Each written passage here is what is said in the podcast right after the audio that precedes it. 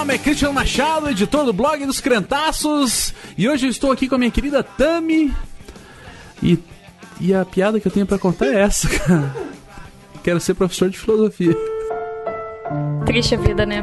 Ficou meio depressivo. Mas né? é, o programa não tá feliz mesmo, gente. Se prepara. Tá tipo o programa passado, a abertura vai enganar. Com menos gente engraçada. Eu sou a Tamires Palmer, estou aqui com a Letícia, e apesar de soar muito pessimista a minha participação no programa, eu sou uma pessoa que ideologicamente tem muita esperança que a gente tem futuro e tem melhoria.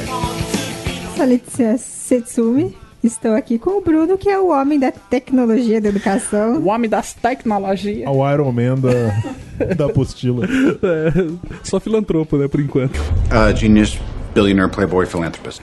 Não é nem playboy nem bilionário, né? E alvo de filantropia. Eu sou o Bruno Ferrari, estou aqui com o Felipe e sou professor de biologia. Putz, tem que gravar de novo, né? Eu ia falar, eu vi Não consegue, né? Meu nome é Bruno Ferrari, estou aqui com o Felipe e eu. Eu insisto em ver o copo metade cheio. Eu sou Felipe Morim e apesar de tudo, ser professor é muito bom. Eu tô aqui também com o Cristiano Machado. É, meu nome é Cristiano Machado e eu estou aqui para falar hoje sobre a influência da igreja cristã na educação, tanto no passado quanto no presente e talvez, quem sabe, no futuro. O que vai ser da igreja cristã e o que vai ser da educação no nosso país e no mundo.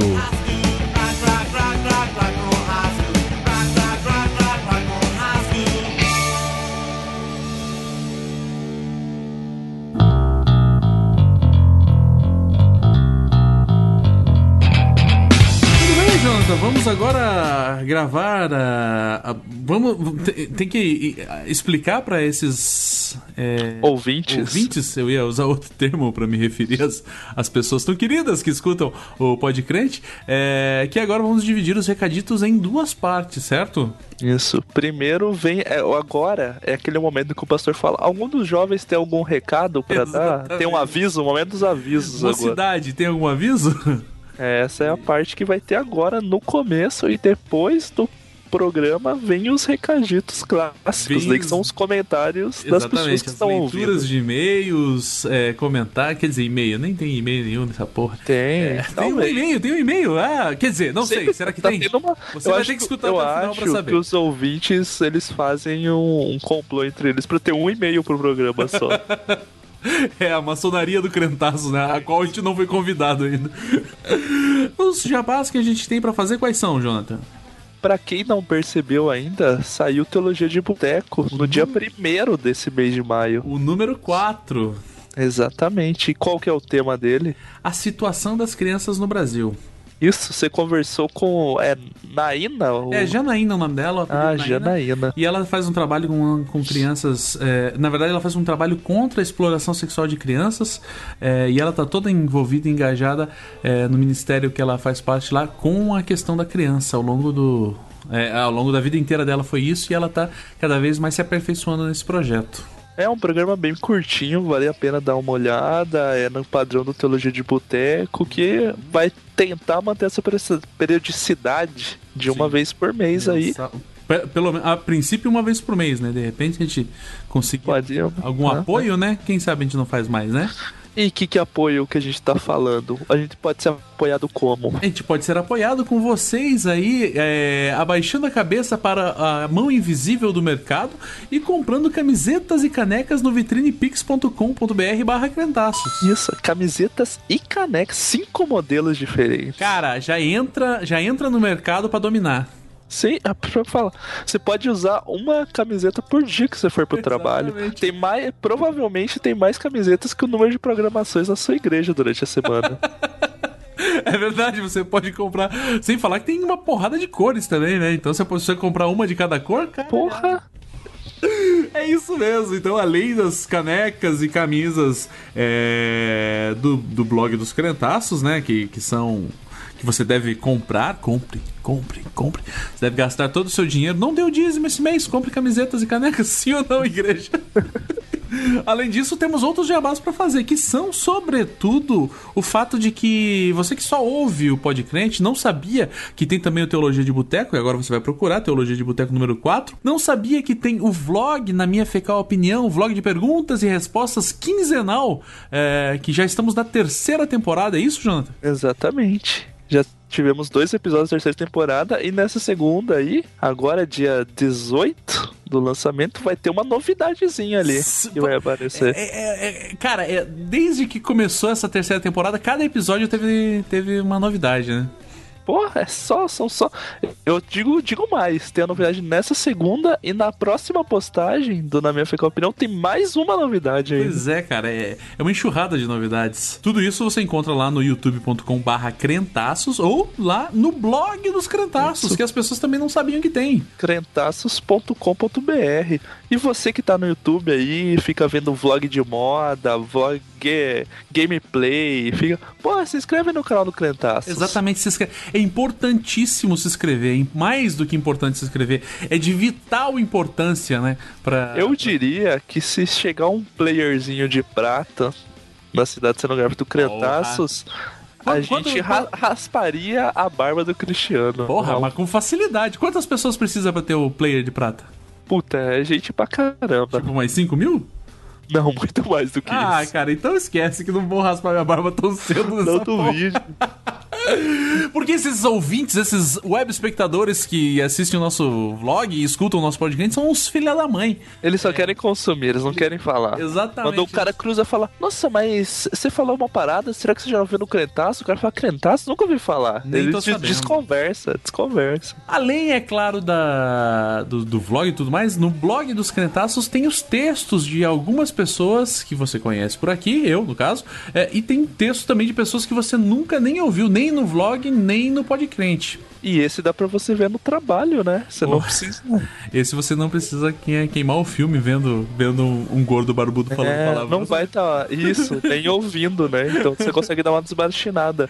É texto ali, parece que você tá lendo uma notícia, tá ligado? Exatamente. Ali é, é, colocamos textos que a gente compõe, colocamos textos que às vezes eu acho em outros lugares, coloco ali. Às vezes coloco. Bom, enfim, ali o, o- o blog dos Crentaços é, é meio que o, o hub, é, é a cabeça da, da medusa, aonde estão ligados todos os braços, que são esses que a gente já tá falando por aí, né? Exatamente. Gostou, da minha, gostou da minha analogia da cabeça da, da medusa? Fez, foi sentido. Um dia a gente pode discutir mais sobre isso, de como a internet é uma grande medusa também, né? Sim. Mas então, falando dessa medusa, Pois não. um de seus braços que ficam. Seus braços não, porque não são braços da medusa, né? Uhum. Um da, uma das cobrinhas da cabeleira da medusa ali chama-se Twitter. Exato, um passarinho da medusa, no caso. né? Isso. E como que você acha o. Pra procurar o Crentaços no Twitter, você digita lá twitter.com barra Crentaços Arroba Crentaços. ou você vai lá e joga arroba Crentaços, você já tá me citando. E ali no Twitter eu falo um monte de... Ah, falo não, escrevo, né? Um monte de merda e todas as novidades do blog, todas as novidades do Podcrente, do Teologia de Boteco, todas as novidades é, do Na Minha Fecal Opinião, eu tô distribuindo por lá também, pra centralizar também a- a- as informações. E por lá dá pra, se quiser conversar comigo ou qualquer coisa do gênero, tamo lá. E também no arroba Crentaços no Instagram vai aparecer a sua pessoa lá. Se colocar arroba crentaços no Instagram, você vai ver a minha carinha linda lá. Sempre que a gente tá gravando por aqui, eu coloco fotografias. Sempre que a gente tá fazendo alguma coisa com a galera da, da, da comunidade Crentaços, a gente coloca lá. E é isso. Nudes, pode- não? Nudes, sempre tem nudes. Só que nudes me chama, me chama no... É direct só, Isso. né? Me chama no Snapchat.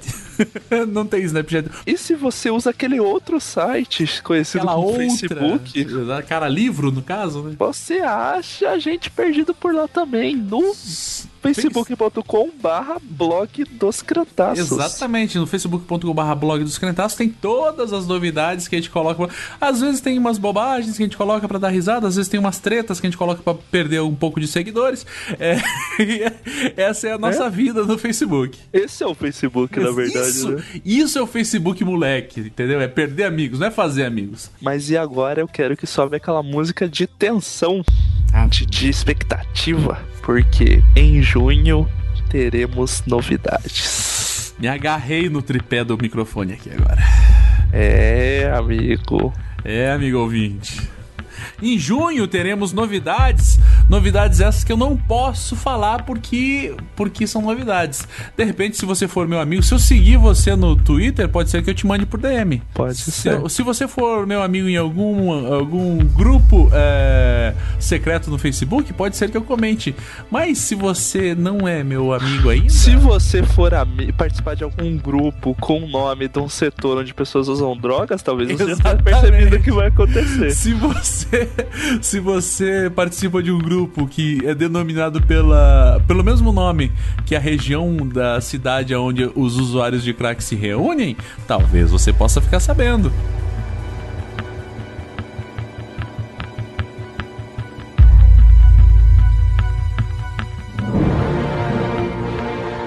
A Crentaços Produções Subversivas apresenta Pod podcast do blog dos Crentaços.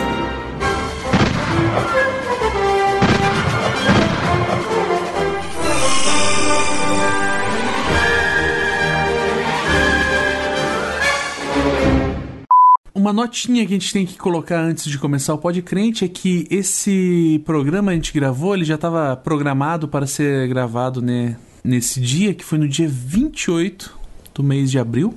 E fatalmente no dia 29 aconteceu aquela desgraceira ali na Praça Nossa Senhora de Salete, na frente do, do, do Palácio Iguaçu, aonde o governador do Paraná mandou descer porrada nos professores. Contudo, a gente, a gente, não, a gente não gravou com o intuito de falar exatamente dessa questão, mas faz necessário que a gente coloque essa notinha, porque é, ao longo do programa a gente não citou em nenhum momento isso, porque justamente foi na noite anterior ao massacre dos professores. Então, fica além desse programa sobre educação, fica também é, fica o nosso sentimento aqui para toda a classe dos professores que foi violentamente castigada pelo governador Beto Richa e seus asseclas.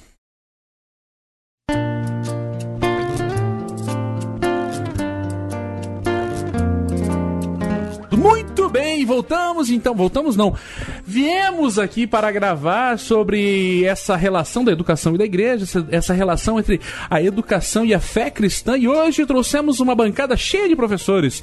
Trouxemos aqui os já eh, conhecidos professores Atami, Olá, tudo bem, é, que, que é historiadora, professora de história, Sim. formada pela Universidade Federal do Estado do Paraná. É só do Paraná, Exatamente. né? Não tem estado do Paraná no nome da faculdade. Não tem estado do Você tá, Paraná. esse aluno de lá e não sabe o Eu nome sou meio retardado. Pão batata. Estamos aqui com a tia Letícia, minha esposa, por favor. Olá também. que é pedagoga, também formada pela Universidade Federal do Paraná, sem estado. Estamos aqui com o meu queridão Bruno, que já participou de N Podcrentes, Oi. que é formado pela. Universidade Estadual de Londrina. Aê! Aí, Estado pra não deixar a gente Pra não mentir. deixar a gente mentir, né? Sempre contrariando os neoliberais. É formado em biologia, professor também de biologia e. Sim, com muito orgulho. E. Pouco dinheiro. entu- Somos todos, né? e entusiasta também de, de questões relacionadas à, à educação. E estamos aqui com um cara que vai gravar pela primeira vez, que eu vou deixar que ele se apresente, fale onde que ele se formou, se tem estado ou se não tem estado no nome da instituição onde ele se formou. Por favor. Olá, eu sou o Felipe e sou formado na, na Universidade Federal do Paraná, UFPR, em História. Inclusive na, me- na mesma turma que outros participantes desse podcast. Vamos saber se colar na prova é uma atitude cristã ou não. Aí.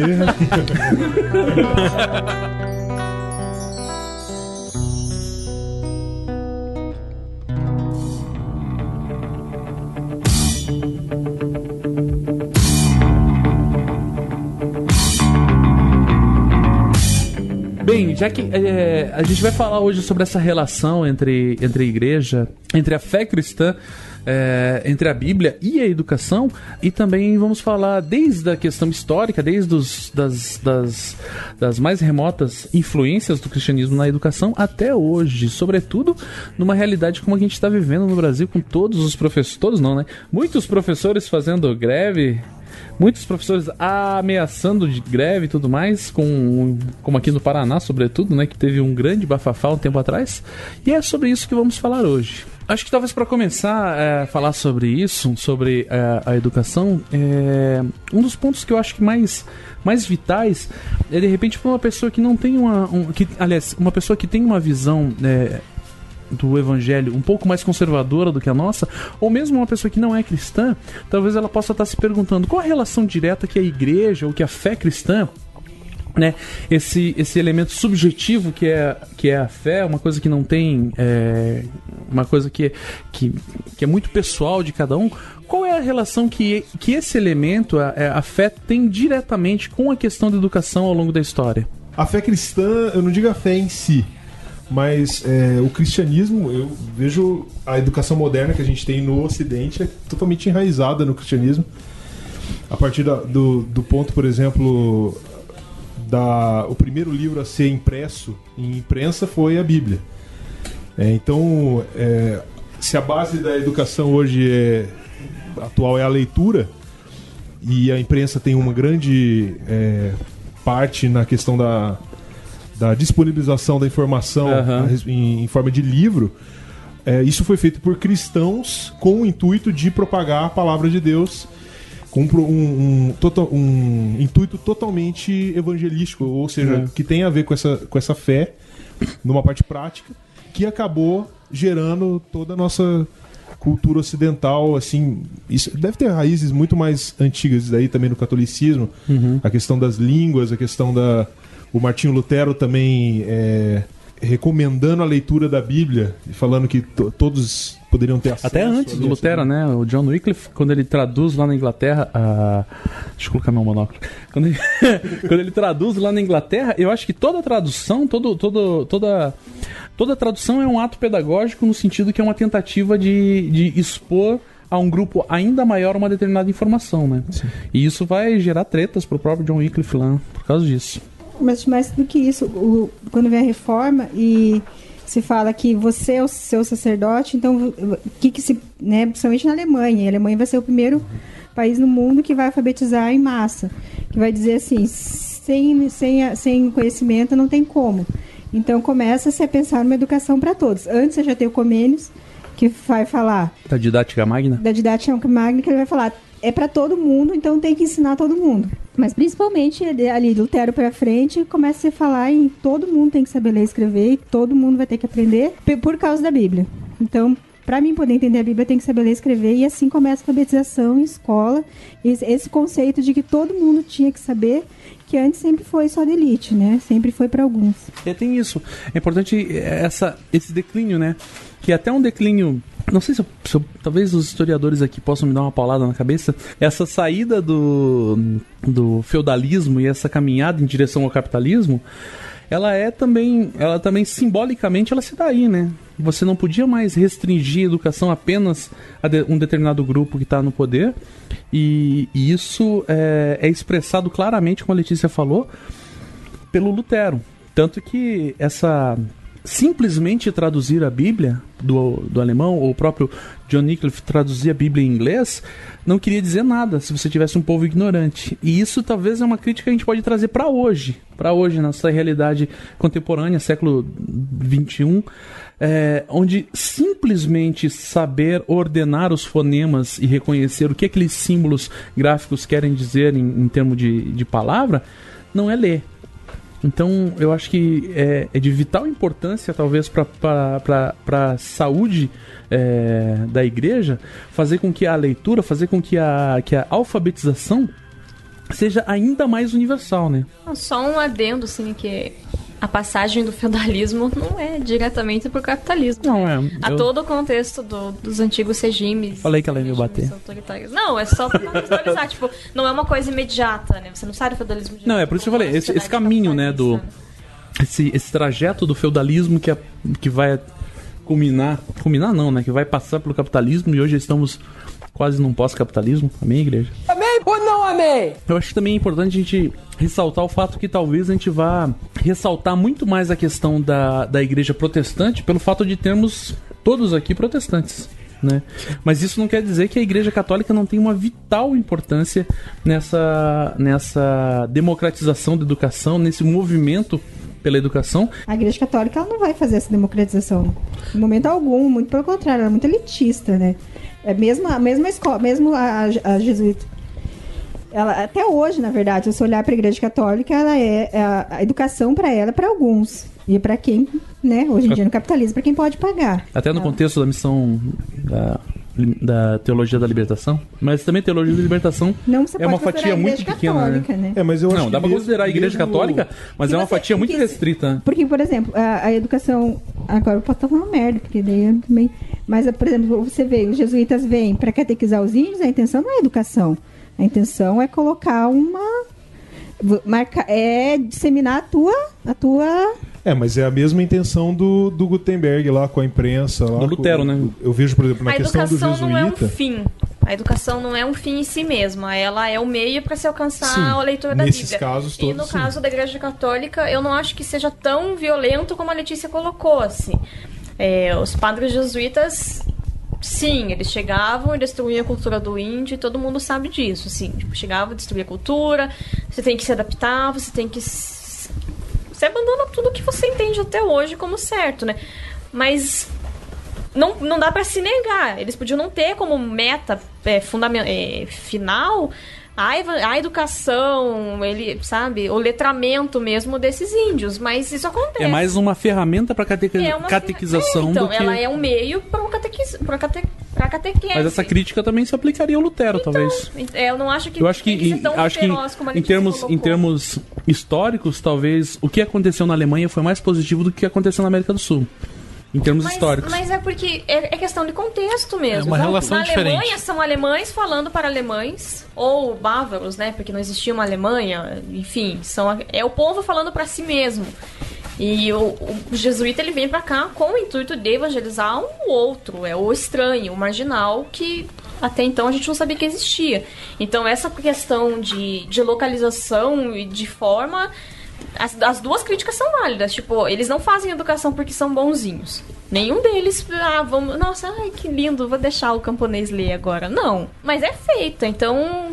Em algum Eu acho que momento. até, até assim, para nós, é, hoje em dia, a gente olhar para trás para esses exemplos, o que tudo que a gente não pode, não tem nem, a gente pode julgar com o que a gente acredita, mas a influência deles é inegável, porque a gente tem resquícios hoje, atualmente, na educação século XXI, ainda resquícios do ensino jesuítico e também da, da, da questão da, da imprensa, toda essa, essa questão da literatura. A, a- toda a educação é, é completamente pautada na literatura no Ocidente. É, se você, por exemplo, é, em algumas outras realidades culturais, a oralidade é muito mais forte, como na, na cultura africana, por exemplo, a oralidade é muito mais forte do que a cultura escrita, apesar de ter literatura também.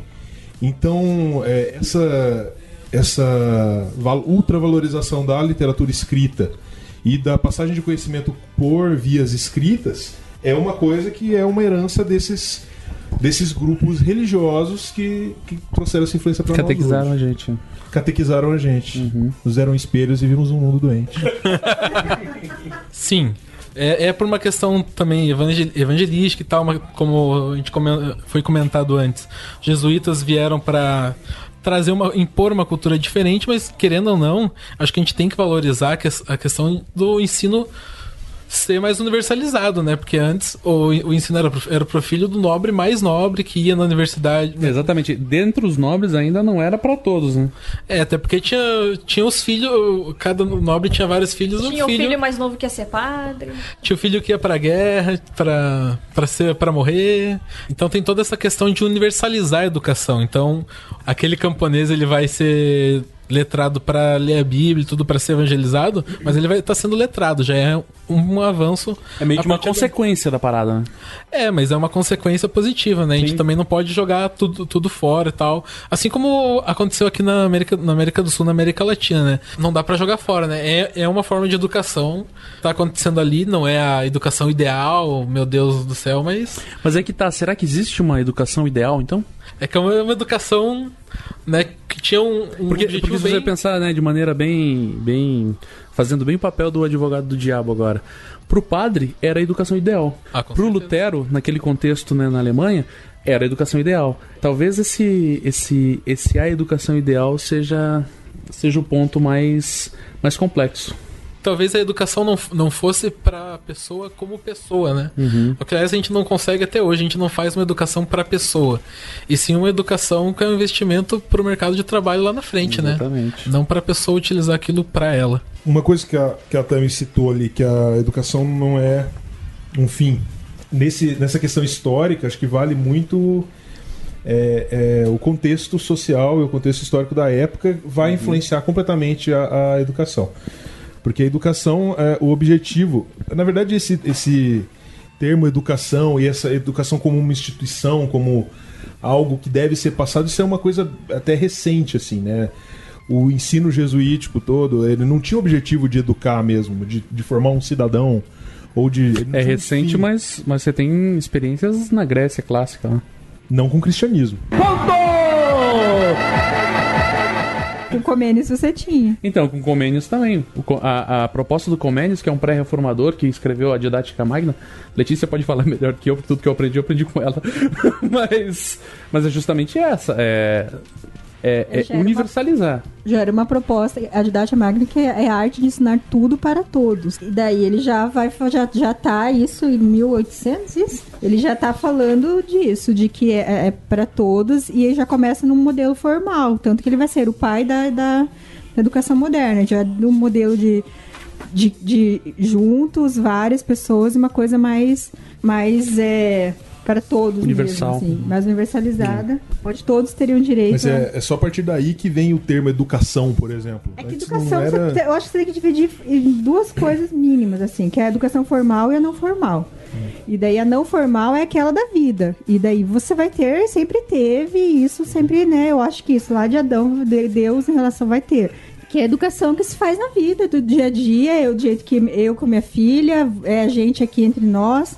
O Paulo Freire também fala isso, todo mundo se educa o tempo todo, nós estamos nos educando na vida, e essa é uma educação que ela é essa diária. E tem a educação formal, que daí é outra coisa, e É daí. a não- institucionalização da educação. né? que daí, daí você tá falando uma outra coisa, isso, numa instituição, num lugar, que daí Num se lugar que tem um Grécia, objetivo, um um- lugar, um objetivo específico para isso. a igreja católica fez o seu sim, lugar um da- da escola e daí sim, daí você tem, você começa a pensar em planejar o que que você quer com ela, você começa a pensar por que que eu faço, o que que eu quero e eu- daí sim tem um fim que é o que eu quero alguma coisa muito com ela. Eu tenho um caminho que eu quero traçar e daí é uma educação formal que daí você isso tinha na Grécia, vai ter lá nos É, mas eu acho que em termos de, de cristianismo, talvez a primeira experiência de formalização da educação é justamente com Comênios, né?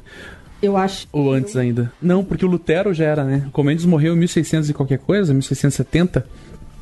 E com o Mas Lutero ele já a tem. educação do Lutero, não sei se tinha um viés, não tinha um, Sim, um porque a- educacional desse. Era até, até a questão da formalização da- das classes lá foi o Lutero que instituiu, né? Segundo a minha, é foi minha parca. Tanto que você ter lá esse. O menino ficar duas horas estudando, daí tem que ter duas horas aprendendo uma profissão, né? É uma formação, é uma, uma instituição de educação menos formal do que é o que o Calvino vai propor, que o Calvino ele já tem a proposta formar um cidadão para a religião e para o Estado. O Lutero, ele nesse sentido, ele é um pouco mais um pouco menos Mas isso não seria assim. anterior ao Lutero, porque o Lutero, dentro da instituição católica, ele já, já tinha essa, essa educação. A única coisa que ele fez foi a universalização aí nesse caso. Sim, o Lutero ele já tinha, ele era um Já frei, tinha, né, tudo mais. é. Mas quando ele a- quando, quando ele quando dá a- os primórdios da reforma e tudo mais, conforme a reforma vai avançando, ele evolui para esse tipo de proposta, que é uma proposta para universalizar a educação para que todos possam ler aquela Bíblia que ele traduziu quando estava Uhum. escondido, conforme o filme que a gente assistiu, porque eu nunca li nenhuma história, né? eu acho que é bem antes do Comênios mesmo. O Comênios talvez ele, ele tenha a o Comênios no- na minha na minha modestíssima visão, ele é muito mais a- o, o- o Lutero ele tá ligado à à- à imagem da instituição e o Comênios está ligado à- à imagem do professor. Porque o Comênios ele é o primeiro cara que institui como é ser um professor. Qual é a maneira certa de se ensinar? Qual é a proposta? Como se deve ensinar, né? Apesar de que pro Lutero, talvez por ele ter uma puta formação, né, de anterior à, à reforma, para ele eh, ele já era um professor, mas ensinar a ser professor começa com Comênios. É que ter conhecimento e saber passar o conhecimento são coisas bem Sim. diferentes. Enfim, ele era professor. A gente, a gente sabe que ele é professor porque eu vi no filme também, né? Que é a minha maior Não referência histórica. Record, né? Não tem aquelas séries da Record? Não, porque- Quando gosta. Histórias que não. Não, porque começa a falar de. Histórias que não tem na Bíblia, né? lógico.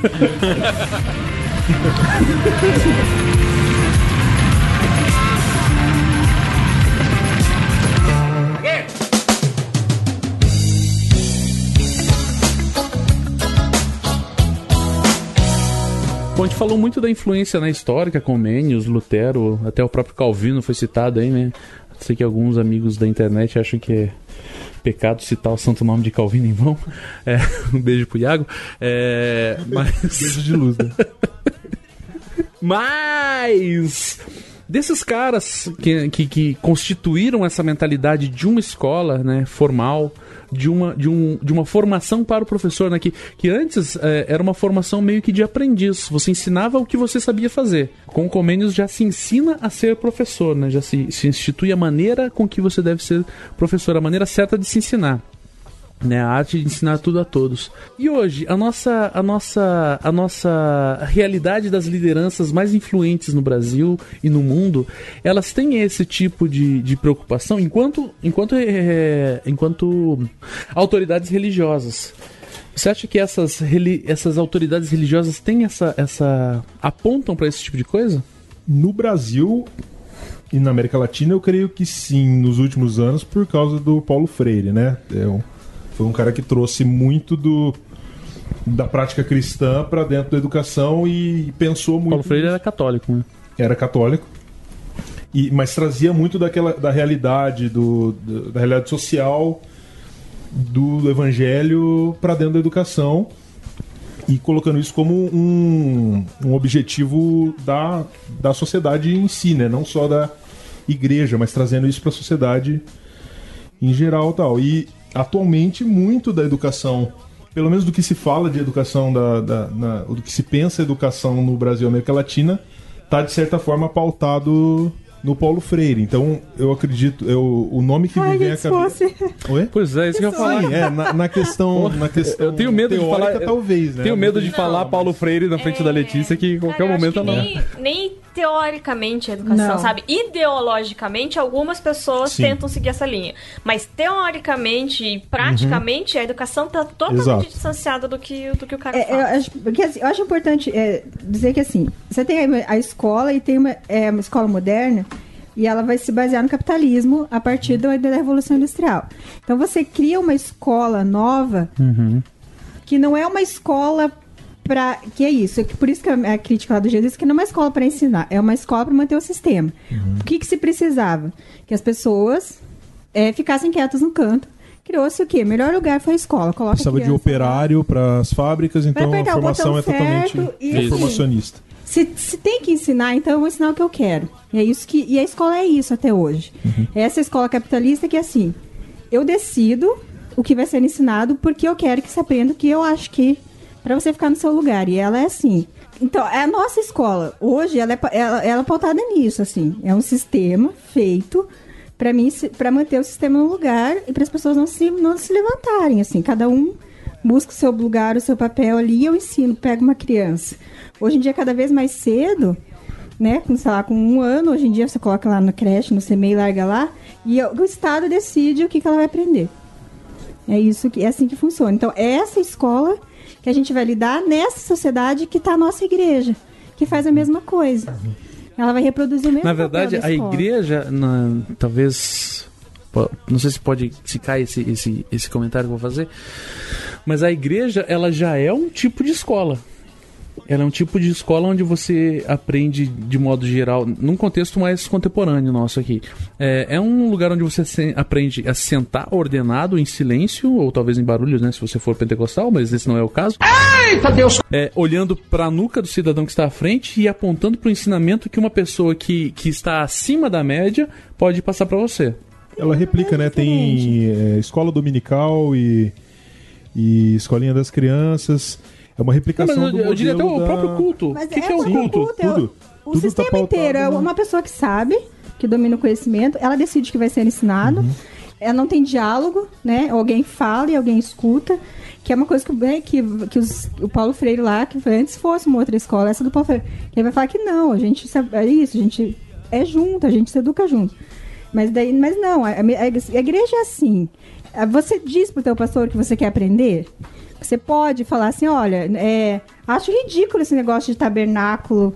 Vamos discutir uma outra coisa? Não tem essa abertura, porque existe uma pessoa que domina, existe uma outra que, em geral, né? que tu- a questão do foco do ensino, tanto na igreja quanto na educação, isso daí que a Letícia falou, é, eu concordo muito.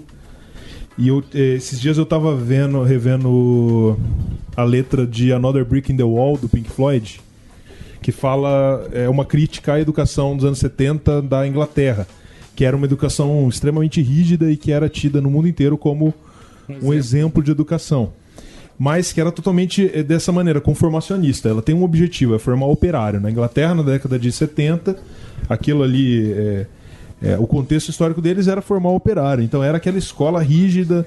A gente passou por isso aqui no Brasil nos anos 70 e 80 aí também com a Ditadura? ditadura militar, tinha palmatória. Era uma replicação desse modelo também estrangeiro de eh, disciplina acima de tudo e, e para formar realmente conformar as pessoas a um molde que iria servir o Estado ali como funcionário, como mão de obra.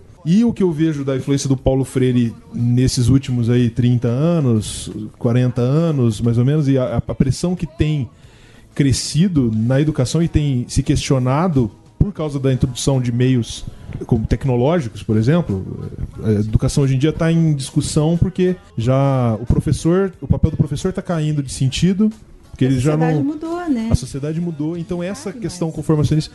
Hoje em dia, um cara que tem um emprego, um, um- um diploma, um doutorado, um mestrado, ele não consegue, pode não conseguir emprego. Na década de 70 era impossível isso. Então, é, essa, essa conformação da educação já não está fazendo mais sentido. E a gente vê isso mudando em vários modelos. Assim como a gente vê dentro da igreja, e aí eu falo a questão evangélica, mas eu sei que no movimento católico também existe isso, de uma questão de inconformismo com o molde que se está hoje. O número de cristãos, o que se chama de pós-denominacionais, tem aumentado bastante. No, no catolicismo também há vários movimentos reformatórios aí.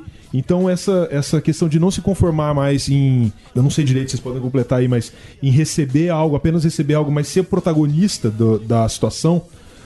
É, o não se aluno limitar a uma não se limitar a uma, a uma relação bancária, né, onde o professor Sim. vai e deposita na cabeça Sim, do e também que o aluno não seja conformado a uma coisa que vai ser para o Estado, mas seja uma coisa, e aí eu cito Paulo Freire de novo, voltada para o social. Porque a formação, socialista. ela é voltada para o outro. É voltada para olhar Pra comunidade. Ao, ao redor, para a comunidade, olhar ao redor. Então, questão de susten- sustentabilidade, questão de desenvolvimento social sustentável e todas essas questões começam a virar à tona e começam a fazer muito sentido em escolas até de países ultracapitalistas aí, Finlândia e etc. Finlândia não é ultracapitalista. Não é? Porra. Então volta a fita. Finlândia é ultracomunista. Exato. É socialista, é anarquista. A gente vê em outros países é, capitalistas mesmo isso, isso começando a eclodir. É que assim, eu acho que a questão social, ela surge, mas Brasil, que é a realidade que a gente conhece, assim, não adianta. Você tá em sala, você pega lá o projeto político-pedagógico no começo do ano, Cara, eu te só dei aula no fundamental. E mesmo assim, você tem que dar aqueles conteúdos porque são os conteúdos do Enem. Tipo, sabe? É, Você. Cara, e tá, sou professora de história. Nunca. Não exigi uma data, um nome, tipo, decora o nome do infeliz. Se você entendeu o que o fulaninho fez, obrigado. Qual a importância do que ele fez? Só que não é isso que cai na prova do vestibular. Daí você dá uma aula dessa no terceiro ano do ensino médio, o pai vai vir te linchar na escola, porque você não está ensinando o filho dele, você não está passando conhecimento pro filho dele. Seu, o filho dele não está decorando o suficiente para conseguir. Então, eu acho assim, sabe? Existem focos de esperança, mas está longíssimo de alcançar. Porque ainda é uma educação para conseguir o próximo passo, que é fazer o Enem. E hoje em dia o Enem ele surge como uma forma de avaliação das escolas. E hoje não, conta mais para isso.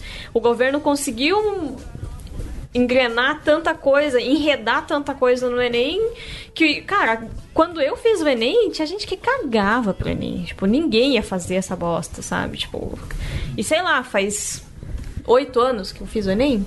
Acho que é isso. E em pouquíssimo tempo, tipo, agora todo mundo já tá preocupado com o Enem, meu Deus, cursinho que dá, sabe? No meio do ano, revisão já, porque no, na metade do ano já é o Enem.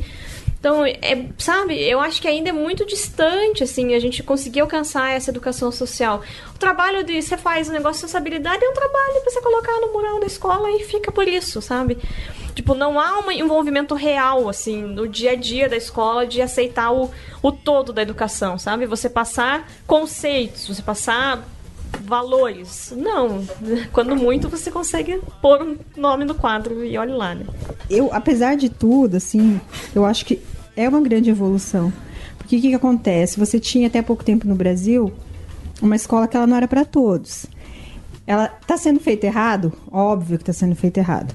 Tinha que ser para todos com qualidade, que essa é a realidade. O que, que a gente tem hoje em dia? É para todos, sim. Todas as crianças, praticamente, você, você zerou. Criança que não está na escola no Brasil. Com uma qualidade baixíssima. Mas pelo menos está. Então, assim, o, qual que é o problema hoje? Você colocou todo mundo, mas não deu conta de todo mundo. Tá todo mundo lá, é um começo. Tá com uma péssima qualidade. O que aconteceu? Algum, a, a minha época, eu acho que até na época de todo mundo. Entregou a idade agora. Daí você vem assim. É, a criança no primeiro reprovou a primeira vez, primeira série, segunda vez, terceira vez, quarta vez, vai embora, meu filho, você não vai aprender. E você tinha uma geração inteira de, de gente que era, que são hoje em dia os pedreiros, as domésticas e tal, que não terminou nem a primeira série, nem a segunda série, porque ela repetiu várias vezes. Por quê? Porque ela é pobre. Uhum. Essa é a verdade. O problema, não tem problema nenhum de capital educação- cultural, né? o problema de educação em um país igual o nosso é pobreza.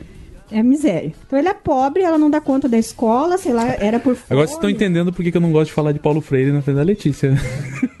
Deve você tinha, tinha as crianças que não davam conta da escola por mil coisas, por fome, piolho e 500 coisas que Todo tipo de parasita. É, todo tipo. de- E não- você não tinha um posto de saúde, você não tinha nada, e essa criança ficava largada em casa, ela ia morrer, né? A gente abaixou a mortalidade infantil absurdamente no nosso país.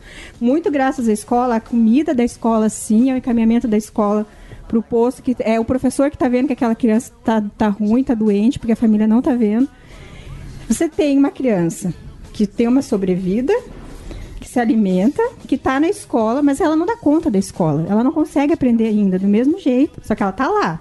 Então, assim, É por mais que o cenário Você não seja assim, o tô- ideal, é, eu tô que nunca ruim, vai ser o mas- ideal, né? é, deveria ter um dia, né? Mas, assim, tá ruim. Nós, eu acho que o que, que tá acontecendo hoje, por exemplo, essa galera do Enem? A gente tá pagando o preço desse, desse pessoal que ficou na escola. E é o que eu falo para as meninas lá na escola. Você tem criança de. Você tem menino de 13, 12 anos que não sabe ler e escrever. A gente vai deixar ele aqui quanto tempo? Você vai ficar com 20 anos, ele não vai, ele não vai aprender, ele precisa de outra coisa, ele precisa da família dele ter uma assistência social, ela precisa de outra coisa. E daí, o que, que eu faço? A gente joga pra frente. O que, que acontece? Termina lá o nono ano, uma criança analfabeta. Vocês devem ver isso, que mais tem. Você chega no sexto ano, completamente analfabeta, conhece uma letra, sabe escrever o nome. É, se não um analfabeto prático, analfabeto funcional, Não. que é- não muda muito. Mas ele teve sobrevida, ele não ia ter. Então, assim, o que, que, é- que, que faz nisso tudo? Eu não sei, mas é uma melhora de um país há muito pouco de 12 anos atrás, sim, é. Agora a gente precisa fazer alguma coisa pra frente, que, a gente, que é o que a gente fala, é essa qualidade agora. Vamos dar conta dessas Mas eu, eu acho que esse, esse, essa crítica, ou, ou essa, entre aspas, desculpa que a Letícia dá, é a mesma coisa que se fala da questão das cotas. Não é o ideal, com certeza não é. Mas é muito mais do que já foi feito ao longo da história.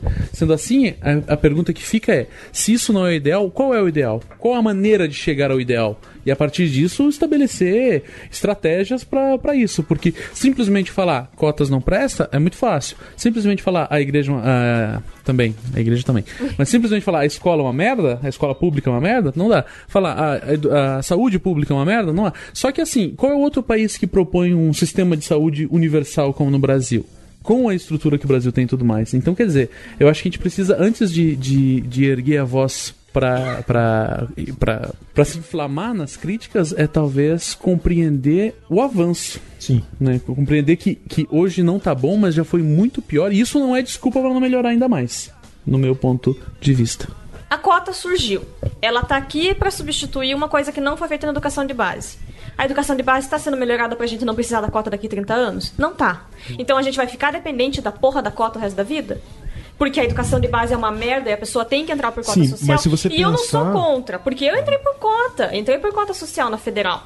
Só que eu entrei por cota porque eu sei que eu não tinha a mesma capacidade dos meus amigos, que o pai era funcionário da Copel, ganhava 15 mil e estudou nos melhores Opa, funcionário da Copel. Não, é, não, é, na verdade ele 15 trabalhava mil, na Itaipu. Ele trabalhava 14, direto 600. na Itaipu. Mas, tipo, entendeu? Eu não teria chance de competir com esse piá que a vida inteira estudou em colégio particular, o pai mandou pra Curitiba um ano antes pra fazer positivo. Sou idealista, eu acredito, sabe? Sonho, sonho que melhore. Mas o que, que a gente tem hoje? Não adianta. Ah, o o Lula e a Dilma muda- melhoraram muito, investiram muito na educação. Tá, tudo bem, sabe? Porque os governos do PSDB têm um histórico em destruir a educação, em desmonte abraço, de Beto educação. Richa, né? E outro pro Alckmin. Mas, então, tá, eles fizeram uma mudança. Entrou todo mundo na escola. Só que a escola é uma mini prisão. Sim, E, não, é e a hoje, que, hoje a gente que... aqui tá discutindo. A gente sonha, mas os governantes estão discutindo em melhorar a educação? Não estão. O Cristóvão Buarque foi chutado. Pensou em federalizar o município, pensou, é, município não, a, a educação básica. O Lula chutou ele. O cara ficou um ano, um ano de ministro da educação. A gente teve outros tantos aí no meio do caminho. E daí agora surge essa nova esperança, que é o coitado que eu esqueci o nome lá, que eu tô O seguindo no Janine. Facebook. É, o Janine, o Janine. Renato Janine. Porra, sabe? Eu sigo ele no Facebook, cara, sabe? Dá esperança. O cara veio da CAPES, ele quer colocar a Universidade Federal, as universidades federais todas, todos os cursos, investindo de volta na população, porque é a nossa obrigação. Como o dia- a minha orientadora sempre jogava na cara, o Felipe tá aqui pra provar. Chega na sala da, minha- da minha orientadora sem ter lido o texto. Ela joga na cara que você é tão corrupto quanto o político que tá em Brasília, porque você está sendo mantido pelo dinheiro público pra estudar e voltar pra sociedade. E o que, que a federal devolve? Aí, pega, pega qualquer curso, monografias de- de- dos cursos. É umas coisas que não faz sentido nenhum e que não pra Mas, mas se você pegar daqui pra frente, eu, é exatamente essa, essa revolta que eu penso que é positiva. Porque cada vez mais você ouve gente revoltada com isso. Tem gente que vai ficar revoltada, vai bater panela, vai xingar a Dilma na rua. Mas tem gente que vai parar e discutir educação. E pensar assim, o que, que a a gente tá gente- fazendo? Mas eu- A gente é- não é- tem poder, A né? gente não tem A poder. gente tem poder, Não porque tem, tem sim.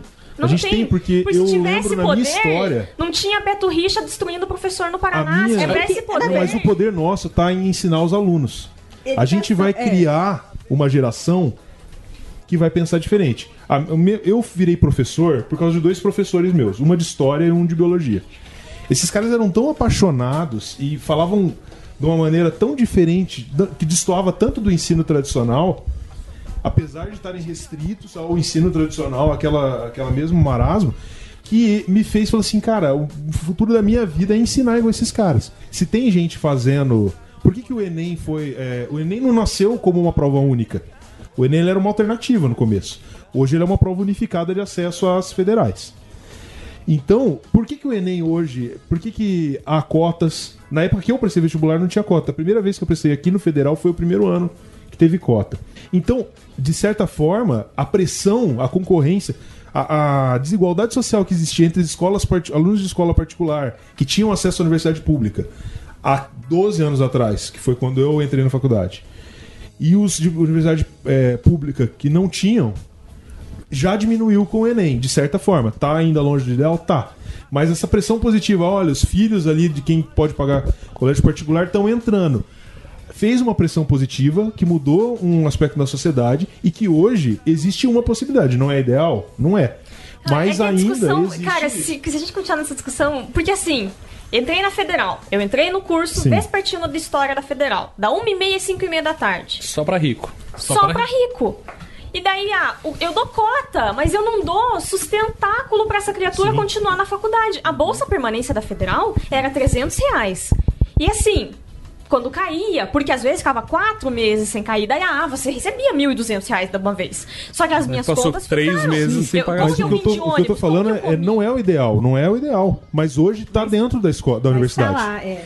Educa- assim, a educação é uma- muito complexa porque ela não depende só de governos. Tem que pensar que é reflexo da sociedade. Ela reflete a sociedade, assim como o nosso político reflete a nossa sociedade. Então, assim, ela, tá, ela reflete a desigualdade social que a gente tem, ela reflete os mil problemas que a gente tem. Quer ver? Um dos principais problemas da educação para mim é o professor. o professor não muda. Ele é travado, ele é aquele cara que tá lá na. na- Ele tá replicando um modelo de 70, de 30 Você anos pega atrás. qualquer. Século você- XIX, Porque a formação Pega dele o também. professor, ele dá aula de. Ele fala assim: ah, eu aprendi assim. Fala, não, cara, você estudou para você ser um profissional, que você aprendeu que, o que é ser um professor. E não é o que você teve. Porque as pessoas dão aula por, por intuição daquilo que elas É. viveram. Porque a gente passa tanto tempo na escola que a gente acha que ser professor é aquilo que nossos professores foram. Não é. A gente estuda, é, é técnica, é estudo, é profissionalismo. Se eu sou um bom professor, é porque eu estudei e eu sou um bom profissional. E estudou Eu para ser admito professor, né? professor que dá aula por intuição. Então, assim, tem que usar técnica sim. Você faz faculdade pra isso, não pegar qualquer um que soubesse fazer. Por que tem que ter licenciatura? Você tem que aprender a fazer, não é assim. Eu- só porque eu sei, eu sou engenheiro, sei matemático, significa que eu posso ser um professor. Eu não. Então, assim, é- é- a educação, ela é. Ela é form... Então, um dos problemas é o professor. Ela é tão complexa porque ela tem a ver com sociedade, com o mundo, com visão de, de, de, de histórico, de, relaço... de relações. Ela é muito problemática porque eu não posso falar depende do governo. Não depende do governo, depende da sociedade. É que a gente acho que a gente tá andando, mas a gente tá andando assim meio que sem saber pra onde ir. É. E aí a gente acaba, como o, go- o governo não definitivamente não sabe para onde, a gente tem que ir. Então a gente tem que acabar forçando o caminho, mas a gente também não tem certeza de qual o caminho. A gente tá meio que tateando. A gente, eles não têm um plano, a gente tem vários planos, nenhum muito, muito certo. Então eu concordo com o que a Tami falou, a gente tem que trazer de tudo que. as cotas, toda essa questão, a gente tem que trazer de volta para a sociedade. Talvez a gente não, não esteja trazendo e tal, mas a gente tem que. Não sei, a gente tem que forçar isso a voltar para a sociedade de alguma forma. A gente tem que trazer tudo isso que tá A gente tá andando, a gente tem que ver esse, esse, isso que a gente andou lá na base. Se a gente não vê, é porque tá andando pro lado errado. É, então, é, essa questão é bem complicada, assim, porque eu realmente não vejo uma política de melhoria efetiva da escola pública de base. E foi o que a gente estava conversando eu e a Letícia esses tempos, sabe? A criança passa o, o ensino, do, a primeira fase do fundamental ali e, tipo, cara, não aprendeu a ler, eu jogo pro Estado, porque. E daí vai pro Estado, chega semi-analfabeto no Estado. Você, re- cara, chega no conselho de classe no final do ano, você pode, não pode reprovar todos os alunos que você tem, porque na teoria você teria que reprovar 90%, você pega os menos piores e passa por conselho. E isso é inadmissível, porque essas pessoas vão continuar dependendo de cota daqui 10 anos. E daqui 10 anos vai ser a mesma coisa, se- porque assim, é, é que nem eu ia falar antes, tem que ser a longo prazo. É só a gente pegar o exemplo, por exemplo, do Tamisa e do Tietê. Em Londres, cara, sabe, são, são prefeitos também que em oito anos saem. E eles falaram, porra, sabe, vai ser um projeto de 25 anos, mas em 25 anos não importa se vai entrar partido trabalhista, partido conservador. Vai estar limpo essa bosta desse rio. É, é muito mais do que uma ideologia po- política. Não só, é, né? não é para se reeleger na, na segun- no segundo mandato. Mas esse E a pensamento é um pensamento social. Eles estão pensando num bem da comunidade da- de Londres. Isso já é um avanço educacional que a Inglaterra teve depois dos anos 70. Que é um, do- um dos movimentos. gente não Então, alcançou. exatamente. Mas Então, a gente mas tá estava começando a alcançar agora. Não tá, porque a gente não tá pensando no futuro. A gente põe a cota pra dar chance pro A coitado que não teve antes. Eu Tudo acho bem. que a gente aqui na mesa tá pensando no futuro. Eu não tô. Então, a gente se não a faz gente- diferença, Bruno. A, gente, faz não, mas tem gente pessoa. pensando o futuro em outros lugares. É, a situação, o contexto, o, o mesmo que o contexto que gerou o Lutero, não era só o Lutero que fez a, a- aquela revolução. Tinha muita gente pensando no contexto, porque toda a, a questão social e ideológica da época, naquela época lá, estava levando as pessoas a ficarem insatisfeitas com a Igreja Católica e, e com o domínio da informação e com tudo que aquilo estava acontecendo. Então muitas pessoas, precisou um estourar ali para aparecer Calvino, aparecer muita gente depois. Da mesma forma, eu acredito que o contexto social que a gente está vendo no Brasil hoje, e a gente vê isso, mas, por exemplo, pessoas saindo na rua para fazer protesto. Isso da última vez que a gente viu foi há 20 anos atrás, 30 anos atrás, em 80 e pouco. Não teve protesto nos últimos 30 anos na rua. Então tá acontecendo muita coisa que o, o contexto histórico que a gente está vivendo, ele pede uma mudança. Eu acredito, eu acredito porque eu tenho, eu nunca, apesar de eu sempre gostar muito de educação, nos últimos anos eu tenho pensado muito nisso. E tenho conversado muito isso, tenho discutido muito isso com, com meus amigos, com outros professores. Não, eu, que eu falei antes, eu, eu tenho esperança, porque se a gente não tem esperança, a gente não aguenta um dia dentro da sala de aula. Mas só uma coisa que a Letícia tinha falado antes é assim, eu não sei como que é o curso de pedagogia da Federal, eu não, não tenho, não conheço gente que está agora, atualmente, no curso. Mas você faz a licenciatura de História, honestamente, é uma bosta. São professoras que deram aula numa escola de verdade há 30 anos atrás. E daí ela chega, tipo, você não tem. Que nem a professora que a gente teve de estágio, super, de estágio supervisionado. Ela determinava a escola que todos os alunos tinham que ir. Tipo, é essa aula que você vai assistir, é com esse professor que você vai fazer, e é isso aqui. Não tem opção. Você entrega uma, um pensamento diferente pra mulher, você tá reprovado. Entendeu? Então, sabe, as técnicas não chegaram para mim. Eu tive psicologia da educação no primeiro, no segundo ano. É, uma, é um desperdício a psicologia da educação ser dada para pessoas tão novas. Agora, no currículo novo, é o primeiro semestre, no segundo semestre, eu acho eles estão tendo psicologia da educação. São pessoas totalmente imaturas. Eu era muito imatura, eu entrei com 17 anos na universidade. Eu era totalmente imatura. Você sai da escola, você não tem noção do que está fazendo ali, você se sente livre porque você é adulto e tudo mais. Aí você tem uma matéria que é sensacional, que é o que deveria definir tudo que você vai fazer pra frente, sendo desperdiçada no começo do curso. Você não aprende nada, você chega em didática no terceiro ano, você não sabe porra nenhuma. Uhum. E a professora de didática chega e joga Foucault pra você, tipo, ah, vamos ler Vigiar Como se todo mundo lesse Foucault. Como se todo mundo conseguisse ler Foucault. Você tá na graduação, tudo bem, somos todos letrados, pessoas inteligentes. Foucault não é uma leitura para qualquer um. E daí a professora quer que você entenda a escola a partir da visão do Foucault no Vigiar e Punir. E daí é isso que você tem de didática. Tipo, vai pra sala. Vai numa qualquer universidade, o que, que deu pra educação? Cara, o curso de pedagogia é merda em qualquer universidade que você entre. Até a, na época que a Letícia entrou na. de biologia também é. Porque a Letícia entrou na universidade, assim, era meio. Sabe aquela tipo piada machista, assim, que todo mundo faz e no final das contas quer dizer isso mesmo? Todo mundo tirava assim, ah, pô, pedagoga, né? Vai aprender a fazer cartazes, vai aprender. E é isso que as pessoas acreditam, que pedagogia, que a, que a ciência da educação é aprender a fazer cartazes. Aprender... É o que a Tami falou, tipo, você. É, para formar um professor de história, foda-se, vai lá e fala qualquer merda pro, pra aqueles guris que tá bom. A licenciatura, para quem faz bacharelado, sempre é, é a merda, é o pior professor, é o que não tem, não tem apoio, porque ninguém leva a sério a educação. Porque nenhum cara que faz história chega lá e fala que vai ser professor, porque ele quer ser o bacharel, ele não quer ser professorzinho de história. E se for professor é, é motivo de vergonha. Oh, né? Em biologia também, porque o cara fala que ele quer ser biólogo. Você pega qualquer professor de biologia, ele não fala assim, eu sou professor, é, ele fala, sou biólogo. Na minha classe, é 90% fez só bacharelado, não fez licenciatura. É reflexo de uma sociedade que olha pra educação e tá cagando pra educação. E chega na hora do vamos ver, a gente quer direito, sendo que todo mundo. A sociedade é isso. Sim. Ninguém quer saber da educação. Ela quer que alguém de jeito, não necessariamente eu. E isso, a gente sempre odiou os cursos de, de, de bacharelado, porque os caras, eles se acham. O cara fala que ele, ele é historiador, é, se a gente vai em escola de nível de ensino médio, o cara chega lá, eu sou biólogo, eu sou historiador, eu sou geógrafo, eu sou. Ah, não, você tá aqui, você é professor. Desculpa, Os caras não é admitem. É porque é vergonhoso. Então, assim, é esse ainda. Tudo bem que veio desse, dessa educação, dessa escola que foi sendo degradada lá na, na ditadura, onde o professor ficou vergonhoso mesmo e, e teve. Um abraço para quem tá pedindo ditadura aí. É, e o professor baixou a cabeça, ele se, se né, teve todo o demérito de ser professor nesse país. Tem que ter isso também, tem que ter o outro lado, tem que ter esse orgulho, tem que querer trabalhar. Então, assim, enquanto educação, pela sociedade, o governo não vai fazer nada, enquanto é. a sociedade olhar e falar que realmente é um lixo. E é o que acontece.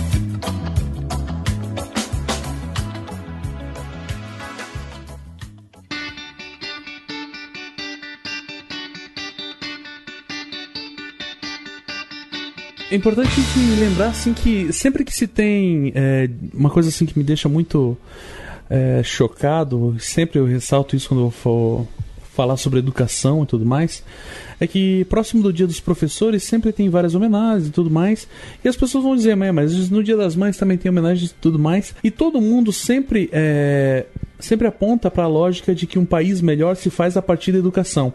Então parece que o senso comum é esse O senso comum aponta para a lógica de que um país melhor se faz a partir da educação. Só que no momento de que de votarmos em nossos representantes, e apesar de eu não, de eu não acreditar na democracia é, representativa como ela, como ela se estabelece no Brasil hoje, na teoria eu deveria então, se o Brasil, um país melhor se faz a partir de pessoas de, de uma educação, por que, a gente coloca sempre os, as propostas educacionais lá atrás? E a gente sempre vai se motivar a partir de propostas da questão econômica. Isso é uma coisa que é óbvia, não precisa essa pergunta é mais do que retórica, porque somos egoístas por natureza. Essa é a nossa natureza pecaminosa, é o que faz o capitalismo ser tão, tão brilhante diante dos nossos olhos. O que eu me pergunto é assim: ok, diante de tudo isso que eu falei, é, nós que vivemos numa, numa democracia delegativa, né, que a gente vota na Dilma e quer que ela resolva todos os nossos problemas, vota no Aécio, vota no Aécio, se o Aécio perde, a gente quer que tire a Dilma para colocar o Aécio.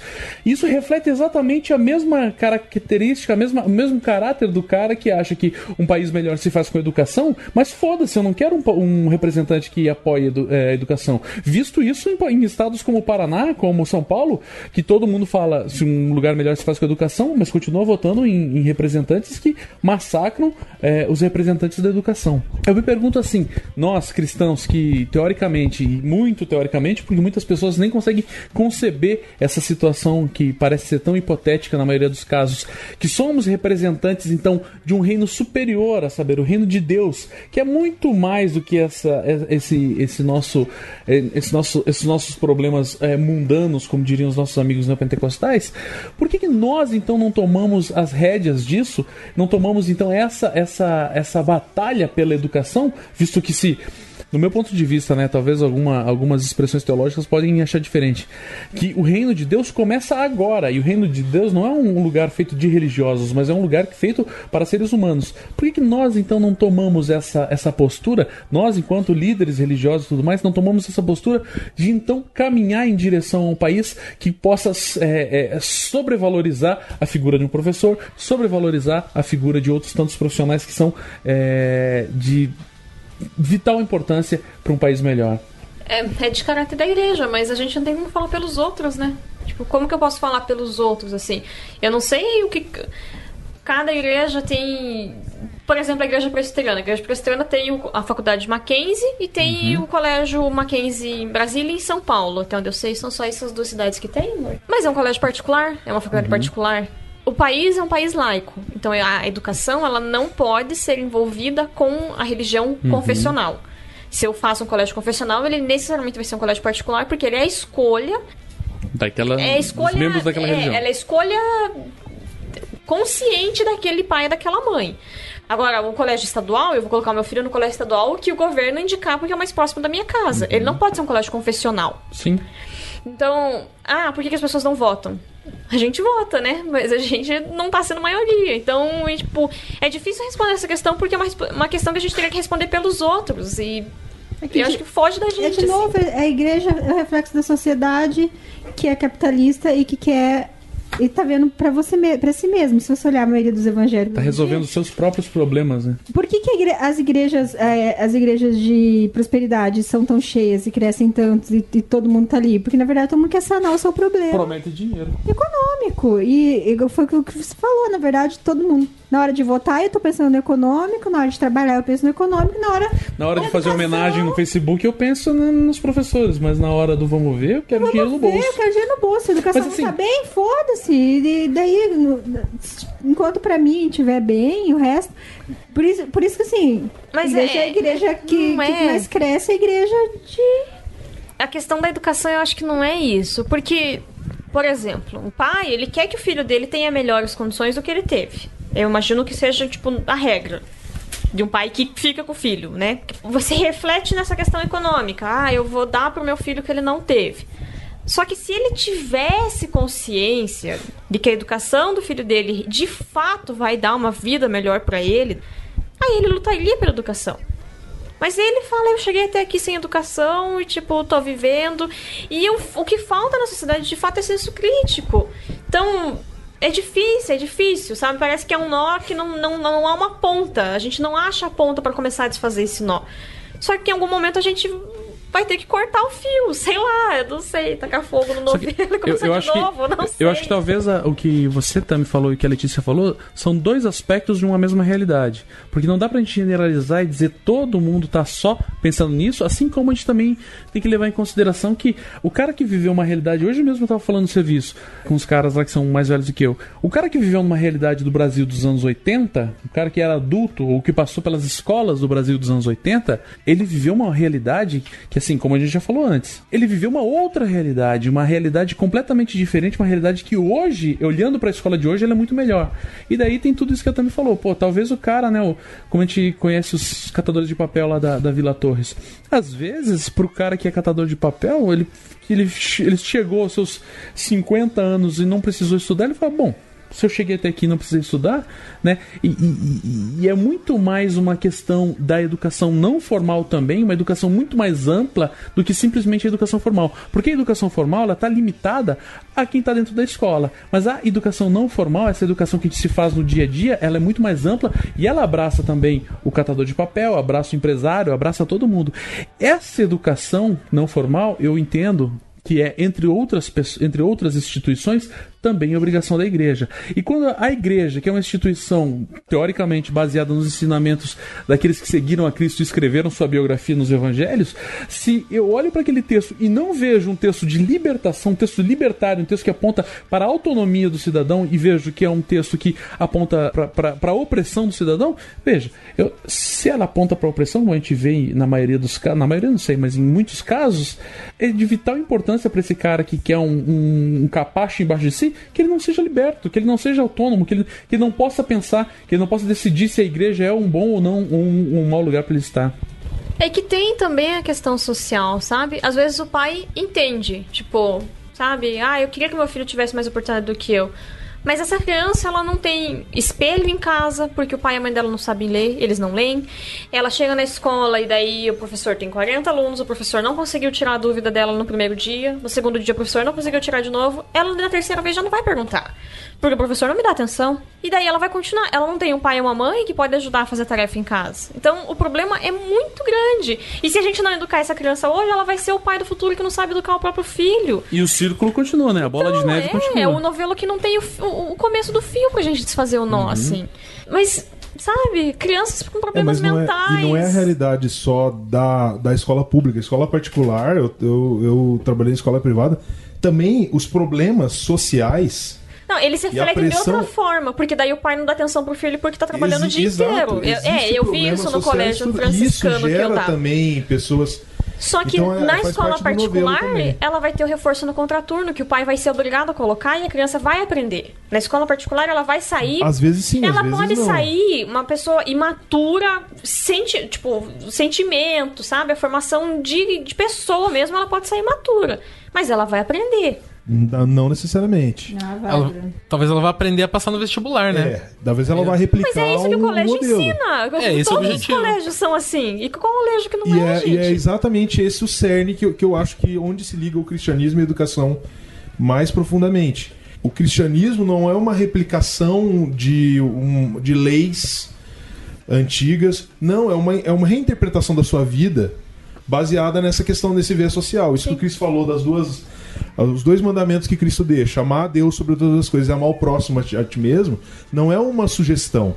Ele é a base do cristianismo. Então você se tornou cristão, apesar de não ser isso que acontece na maioria, eh, a gente vê, é a base do cristianismo, é você pensar no outro como você mesmo. É uma revolução de dentro para fora, é uma, é uma questão de que você tem que aprender a tirar a individualidade de, da, da questão. É a questão que a gente se degladia, porque é, é difícil isso. Mesmo você tendo a realidade desses dois versículos, é difícil ser um cristão engajar nesse mundo capitalista que é totalmente ególatra, voltado para ego, é, o culto ao ego, é difícil você ter essa realidade. A educação parte da mesma questão, só vai, só vai ter transformação na educação se essa educação passar, e, e- e, consequentemente na sociedade, se essa educação passar de um, de um foco no indivíduo, que é hoje, para no social. Isso, seja no, no ambiente público ou no ambiente privado, é, é, o, o menino da escola particular, se ele tiver uma educação toda, pode ser com os melhores professores, com material didático, com iPad, com não sei o quê. Se ainda for uma formação individualizada, ele só vai re replicar esse problema na próxima geração, porque ele vai se tornar um adulto ególatra, um adulto que só pensa nele mesmo, e aí, quando ele votar num candidato que não ganhou, o que, que ele vai fazer? Ele vai ficar fazendo birra, querendo que tira o candidato que ele democraticamente eleito só porque ele não gosta do cara. Entendeu? É, vai, essa geração vai ser replicada ao, passo que o aluno da escola pública que está lá no, no é, é, que não tem condição nenhuma, está lá na, na, pior situação educacional possível. Se ele tiver um, esse, é, uma educação voltada para o individualismo, se ele não der certo, se ele der certo, se ele não der certo, ele vai virar, ele vai virar um criminoso, por quê? Porque ele acha que conseguir um dinheiro para comprar um tênis bom vale mais que a vida da outra pessoa. Então é o mesmo raiz do mesmo problema. Agora, se a, o viés da educação, e aí é que eu acho que bate no cristianismo, a consciência cristã básica é pensar no outro, pôr o outro acima de mim. É, em outros versículos, Cristo fala que considere o outro a mais do que você. Não é nem igual. Não é amar o próximo como te vê, considera o outro maior que você. A gente trazendo isso para a educação, se, se o viés da educação for aprenda a ver os outros olha, vê que tem mais gente ao teu redor. A atitude que você tem hoje, o lixinho que você joga na rua hoje vai prejudicar o cara amanhã, porque vai ter vai ter enchente, vai ter tal. Então, quando o viés muda, independente do meio que esteja, independente do acesso à, tecnologia e tal, eu acredito que existe uma revolução aí para ser feita.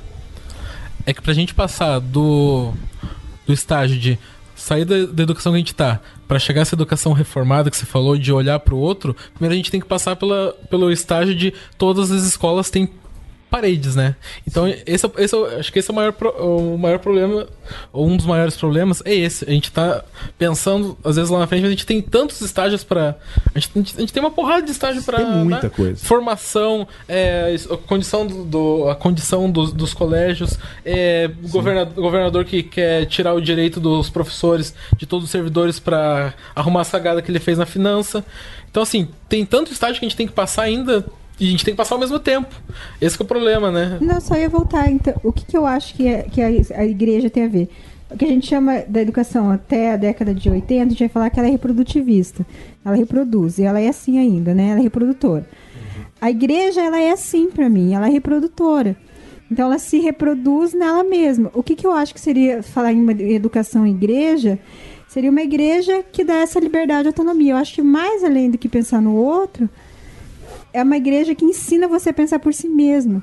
E daí você é isso, você para de tirar de uma pessoa a tomar decisão e, e, e a tua vida. O que, que é hoje em dia esses grupos onde tem um líder que ele decide sobre a sua vida? É esse é ensinar sempre a obedecer, a cumprir as regras, a obedecer, independente de por quê. Você só fala que existe a regra. É tatuagem, pecado. Piercing, pecado. Roupa, pecado. E daí você, você não abre discussão de conversa. O que, que eu acho que você falar, uma igreja que tem a ver com educação hoje em dia, ela fala assim, é uma igreja que ensina a dar autonomia. As pessoas a pensarem por si mesma e que deveria ser a, a escola, e eu acho que tem a ver com isso tudo é isso.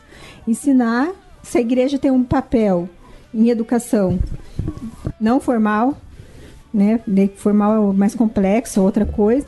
É esse, é ensinar as pessoas a, a darem conta de si mesmo. Cada um tem que pensar por quê. Eu, eu, eu cumpro regra, eu sigo por quê. E, e deixar de ser essa, essa reprodução eterna e que né, você pega Tem lá. que mantém o ciclo girando. Né? Sempre a mesma coisa, né?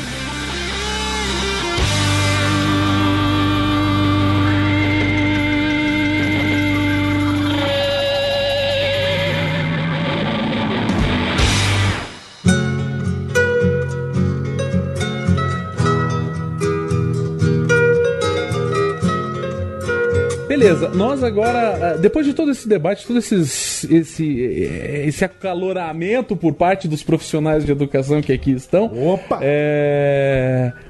E a realidade agora da sala de aula a partir de uma mentalidade cristã, a partir de uma, de uma perspectiva cristã. Porque afinal de contas, o, o professor, por pior que seja o professor, ou, não o professor, mas por, por, pior que seja a posição de professor no Brasil, né? Por, por, por mais que tenha sido cagada a profissão de, de professor na, na ditadura e em tantas outras. É, em tantas e de lá para cá, hoje a realidade do professor na sala de aula ainda é um, um, um ponto de um ponto de, de referência. Às vezes, a maior referência que o guri tem é o professor, porque ele não tem uma referência em casa, porque, sei lá, o pai. Enfim, não vou entrar nesse mérito. A partir de uma perspectiva cristã, como que a gente pode então manifestar? Porque assim, o, o problema da educação a gente sabe, não é o professor, não é. não é não é a escola, é um problema muito maior, é um problema de ordem política, né? Mas a realidade, o professor que está na sala de aula agora, o, o, homem e a mulher que, que todo dia de manhã tem que acordar e encarar a sala de aula. E esse professor que foi que é convertido, que tem que tem Cristo no seu coração, qual é, qual é a dinâmica que ele pode estabelecer dentro da sala de aula sem abusar desse poder, visto que está no Estado laico, né, atendendo crianças que não são necessariamente cristãs, mas ainda assim transmitir valores que, que julgue ser positivos para essas crianças. É, eu acredito que a, a, o método da convivência, assim, de você. É, Cristo ali, ele não estava ali para. É, assim como, como a gente. Diferente do que a gente acredita hoje em dia, para estabelecer uma religião. Né? A religião veio depois. É, as leis, as regras que foram criadas em cima veio depois. Ele veio estabelecer uma nova realidade de vida. Então eu vejo a minha relação com os meus alunos muito mais uma relação de eu expressar através da minha própria vida, das minhas atitudes é, vivenciais, experimentais e não, não teóricas, não passar uma teoria. Até porque eu sou professor de biologia, né? E, e, e apesar de ser cristão, não sou um criacionista tão do jeito que os criacionistas cristãos geralmente são aí. Eu, mas como que eu vou passar? Eu vou, é, eu vou passar isso. Poxa, eu creio que Deus criou o mundo, mas também creio que a evolução existe. existe. É, se eu for querer passar a, a, figura de um cristão ortodoxo aí, eu vou passar uma teoria. Porque eu não vou cumprir minha função de professor. Eu acho que o mais importante eu realmente começar a é, eu me importar com aquelas pessoas, aquelas crianças, e não ver eles apenas como inferiores a mim ali, mas como, como iguais, né? com pessoas que estão em formação. Sobretudo na realidade da, da escola pública e tudo mais, né? É, é, são pessoas que elas têm que. Eu, eu tenho a minha individualidade formada já, mas eles estão formando a individualidade deles o professor muitas vezes oprime a individualidade do outro para poder se fazer ouvir ali na sala. Eu acredito que aí o cristianismo faz diferença. Porque... Mas acho que isso tem um pouco a ver com o que a Letícia falou do professor que está mais ligado à, à mentalidade, é, à realidade da sala de aula que ele viveu do que ao Sim. O, o, o que ele estudou para ser professor. Daí somando a isso o que a Tami falou, que a realidade da formação, no caso delas, dela, é do professor de história é uma formação toda cagada, então quer dizer, às vezes o cara tem realmente mais referência do que ele aprendeu na escola em ser professor do que o que ele aprendeu na faculdade, né? E daí gera esse tipo de esse tipo de comportamento que você está falando. É, eu acredito que, que o modelo educacional tem que mudar, né? É, e por isso que falo que o cristianismo tem muito a ver com isso. A questão de postura de professor é uma, é uma questão, como a Letícia falou, assim. Eu acho que um dos maiores gargalos da educação hoje é o, o professor, por causa da formação, por causa de tudo mais, por, por também por causa dessa da, da parte da moral, assim, o professor está muito desmotivado. Então o cara não tem, ele não entra em sala de aula vendo o que realmente está acontecendo ali. Porque o que acontece numa sala de aula é que tem ali 30 possibilidades de um, uma situação melhor no futuro e depende ali de um grupo de professores é, ver, enxergar isso e tentar direcionar. Mesmo, eu entendo que é também muito difícil você falar, professor, fica aí felizão, vejo a metade, o copo metade cheio, né? Não metade vazio. Mas é a única atitude que eu vejo possível de, de mudar a situação no, no, no Porque não dá para esperar isso de governo, não dá para esperar de político corrupto, não dá para esperar da igreja também. Mas, sei lá, praticamente, assim, na prática mesmo. Praticamente? Né? Não, é, é que eu quis mostrar que era na prática que eu tava querendo dizer. É. Sabe, era usar o respeito, assim. Tipo, na minha, nas minhas aulas não pode chamar o amiguinho de viado. Nas minhas aulas. E era bem isso, sabe? Era, era essa prática do que você tá falando, assim, tipo. Cara, tinha uma turma, ela não era a minha pior turma, mas era a turma mais imatura que eu tinha, assim, sabe? Eles eram bem bobinhos, eles eram bem. Um xingava o coleguinha e de repente eles estavam todos se xingando, tipo, ao mesmo tempo. E. É, eu tinha alunos de 12 com aluna de 15 com aluna de 17 na mesma sala. O aluno de 17 e de 15, ele já começava a bater nos de 12 daí, porque ele tá de saco cheio daquelas crianças. Então é isso que você pega. Aí, ai, ai, é uma macaca. Não, sabe, não pode chamar amiguinha de macaco. Então, é assim, o cristianismo, cara, não pode ser levado pra sala de aula.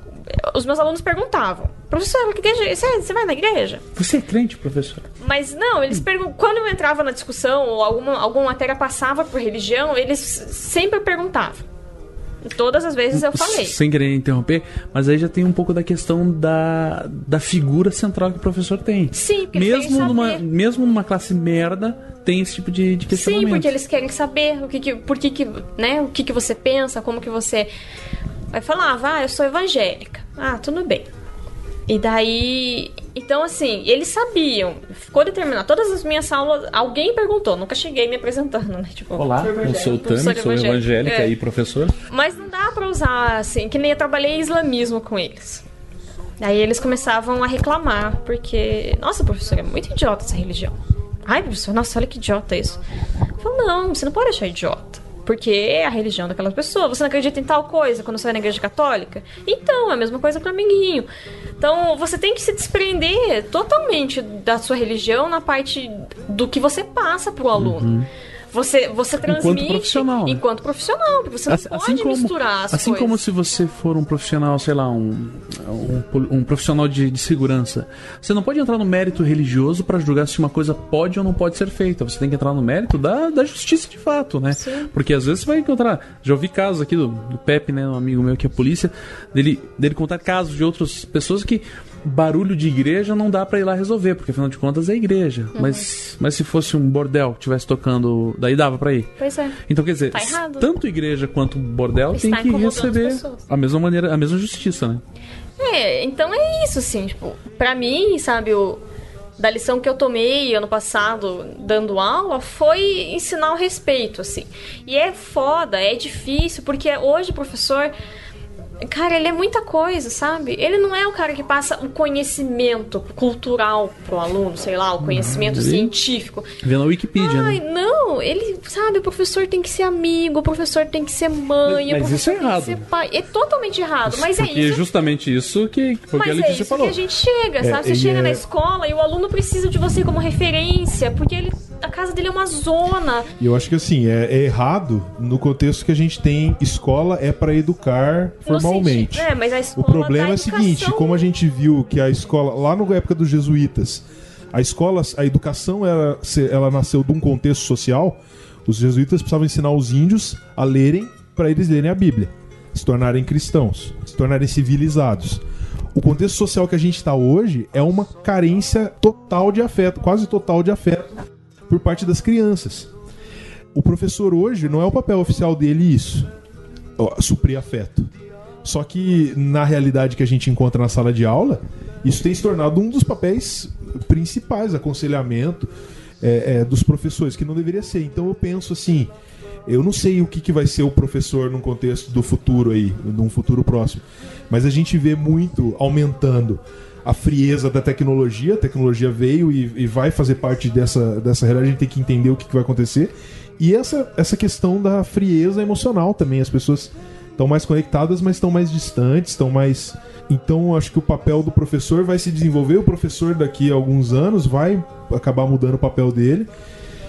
Isso, de certa forma, entra o cristianismo nesse, nesse papel, né? Não por, por que você tem que dar afeto para a criança, mas é, nessa índole de amar o próximo como a si mesmo, a gente tem que aprender também no papel pessoal e não profissional a amar as crianças, a, a tentar passar um, um pouco de amor para elas, a tentar ajudar os pais também, por mais que a situação, as situações sejam difíceis, tentar amar o pai e tentar a, passar para ele esse valor, ó, cuida do teu filho aí. Então, talvez o trabalho, talvez o professor tenha, esteja se tornando menos um, uma enciclopédia ambulante para passar conteúdo e muito mais um conselheiro ou aquele papel do, do mestre de Kung Fu de filme, sabe? Seja água.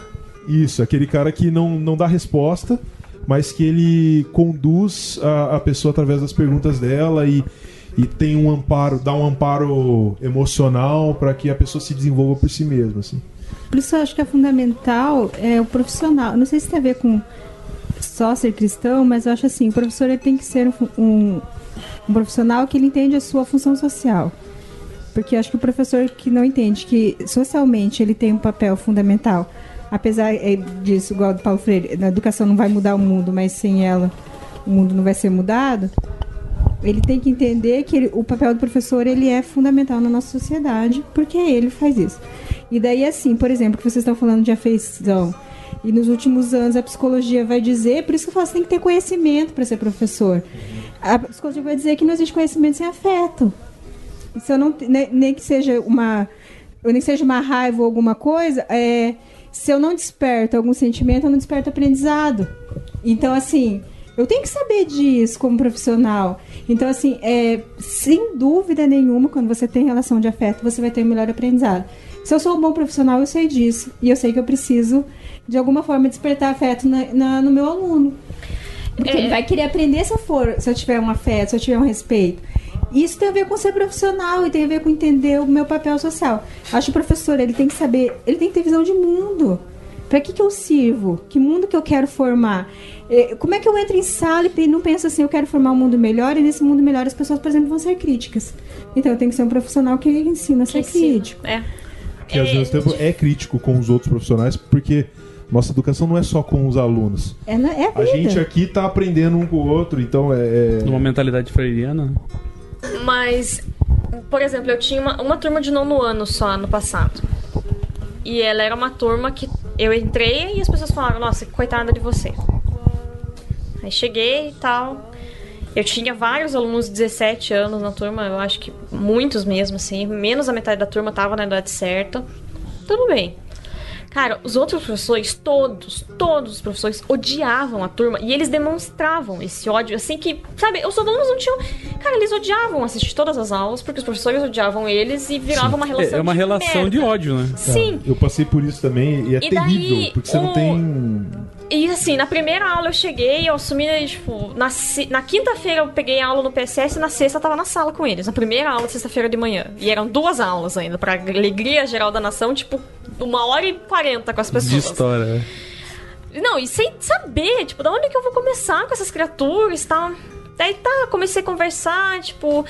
E daí eu tinha levado, né? Você pega as práticas da pedagogia, de fazer o. Até esqueci o nome daquele negocinho, de pedir o que que a pessoa sabe do conteúdo, tipo, escrever lá. Eu não lembro o nome, mas. Saudade.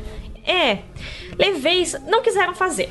Ah, professor, passa conteúdo novo. Falei, não, não vou passar conteúdo novo. Então vamos revisar o que vocês tinham visto. Eles estavam.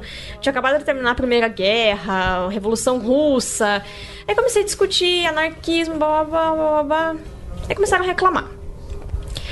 Aí eu não sei como, eu sei que em algum momento eu dei o exemplo do pai do Tony Stark.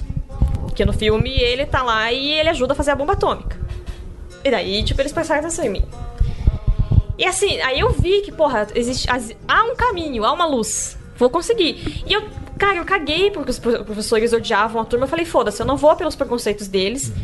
E eu consegui estabelecer uma relação muito massa. Tipo, cara, tá, um monte gente reprovou. Reprovou, mas eu não tinha como salvar porque já tava muito ferrado.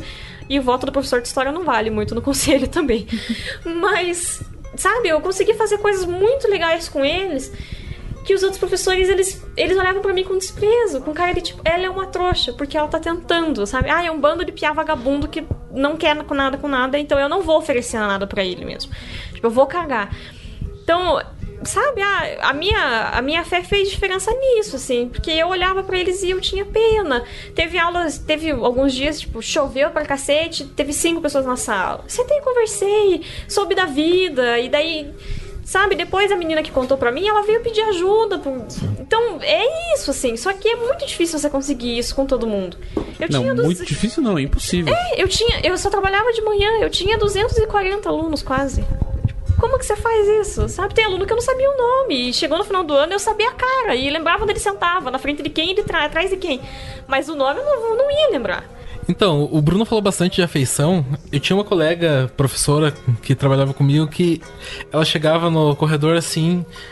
E um monte de aluno atrás dela, vó, vó, vó. Ela era uma senhora de idade, assim, sabe? Tinha gente que pedia benção pra ela, tudo. Cara, a professora que eu mais ouvi elogios na- naquele colégio foi ela. Porque porque ela chegava e tal. Eu vi algumas aulas dela, toda ela chegava, perguntava como tava todo mundo. Cara, ela não tratava eles como alunos, eles tratavam, ela tratava eles como gente, sabe? Eu acho que a nossa prática cristã é muito nisso. A gente não pode chegar lá, putz, aquele cara ali, cara, só enche o saco na aula e tal. Que bosta, né? Aí, tipo, você encontra ele na rua e tal, começa a conversar com. e a reação maior provavelmente vai ser fugir dele. Aí ele chega e fala, ô, professor e tal. Você encontrar com um aluno na rua, assim, no ônibus e tal, e começar a conversar com eles e tal, é você ver muito o aluno como, como gente, sabe? Eu, eu- eu acho que é, a questão de você ser cristão é isso, você vê todo mundo como gente, ver como igual, acho que al- alguém falou durante o. Isso até é mais do que É, ser isso. professor, né? Faz parte da natureza, deveria fazer parte da natureza do cristão. Exatamente, alguém até falou, né, que Je- Jesus falou. A gente não considerar o outro como igual, mas como a, a- a mais que você. Então, acho que vai muito, vai muito por isso, né? Você olhar para aquele aluno e falar, pô, por que esse cara não para quieto, né? E entender algumas coisas. Você criar, tentar criar alguma relação, pelo menos com alguns. Você tentar chegar e tal, não, por que que é assim?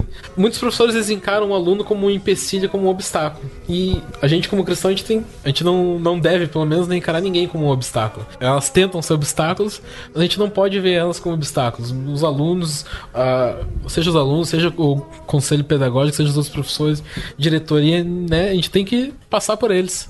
A gente tem que sempre tentar passar por eles como. Não, não como obstáculo, mas como, como, como gente. A gente tem que observar isso.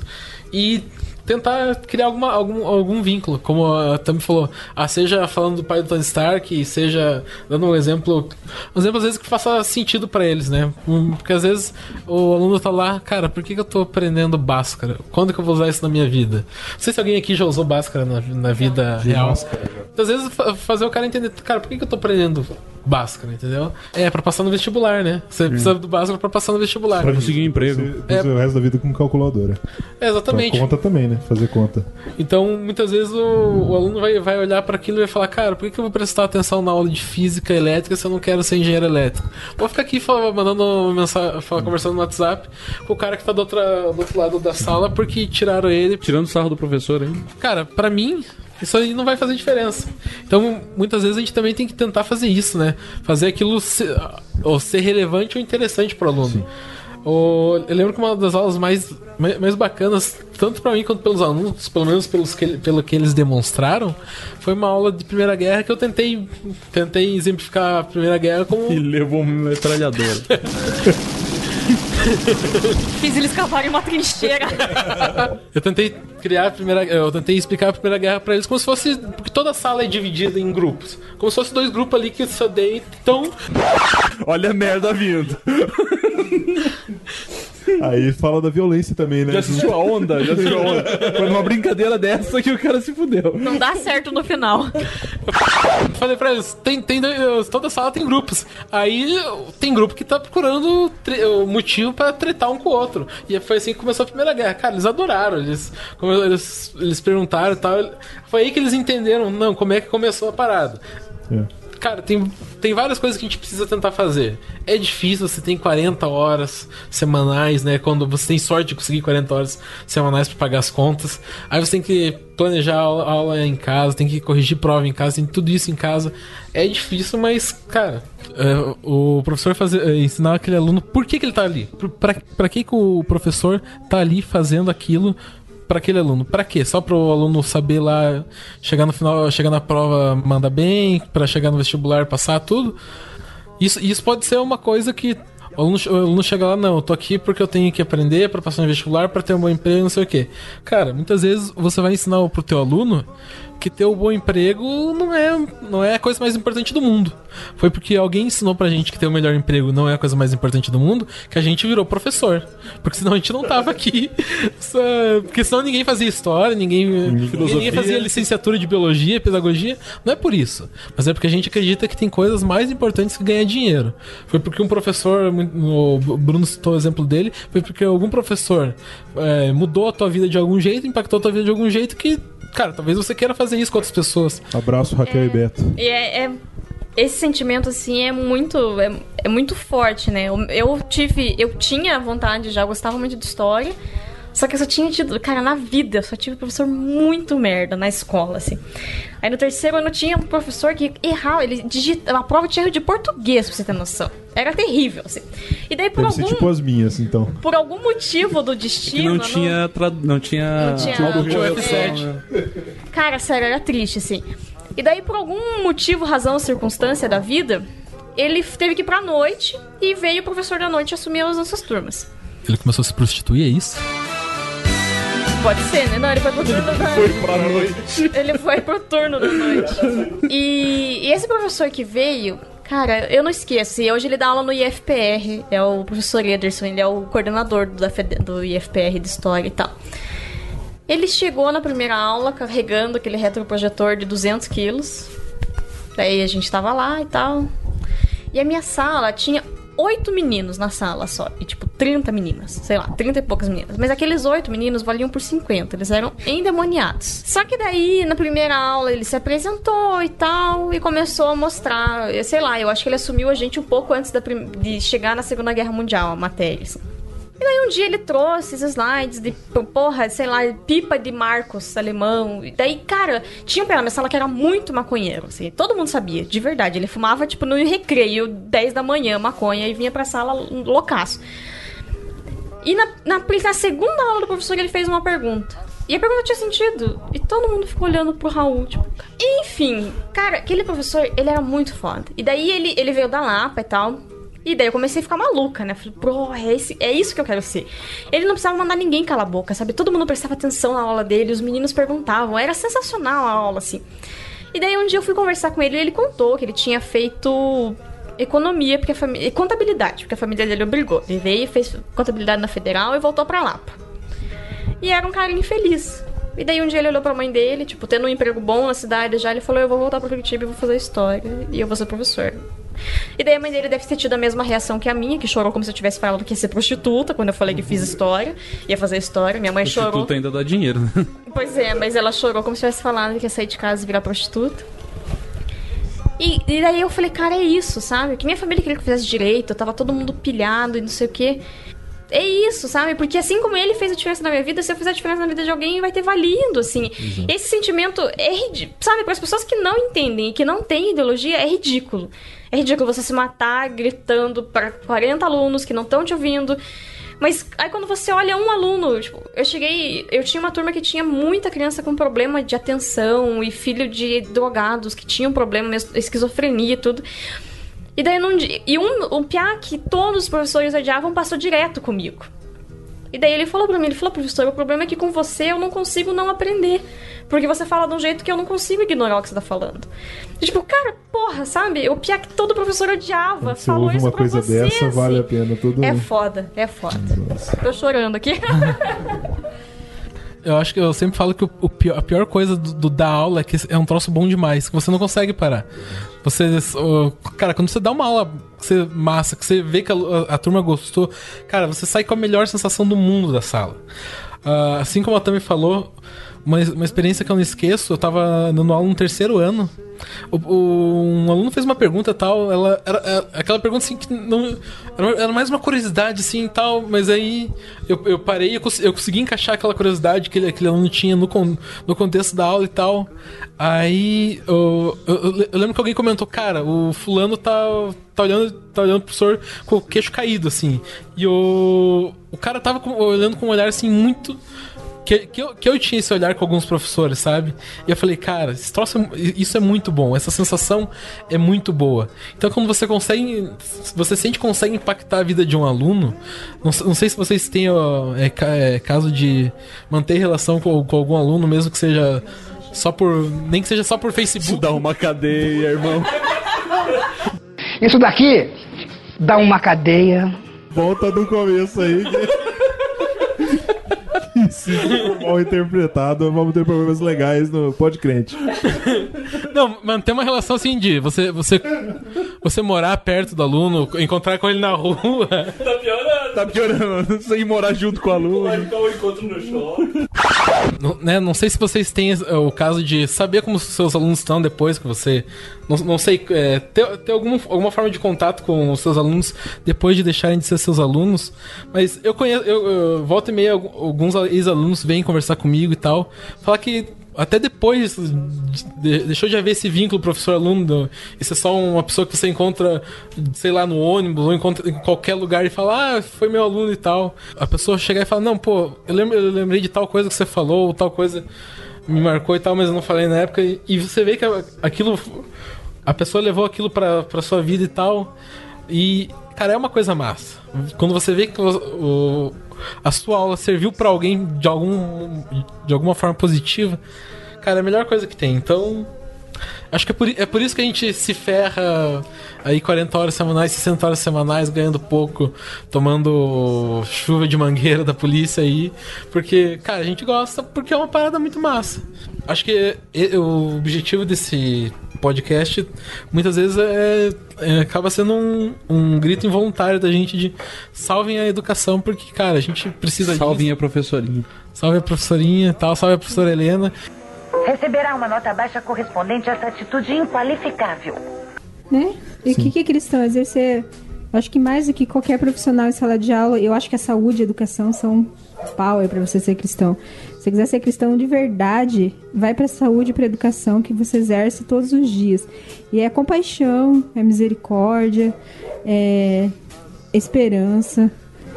E é isso em sala de aula o tempo todo, assim. E ser um bom cristão, ser um bom professor cristão é isso, exercer cristianismo o tempo todo. Vem, vamos embora, que esperar não é saber. Quem sabe faz a hora, espera acontecer.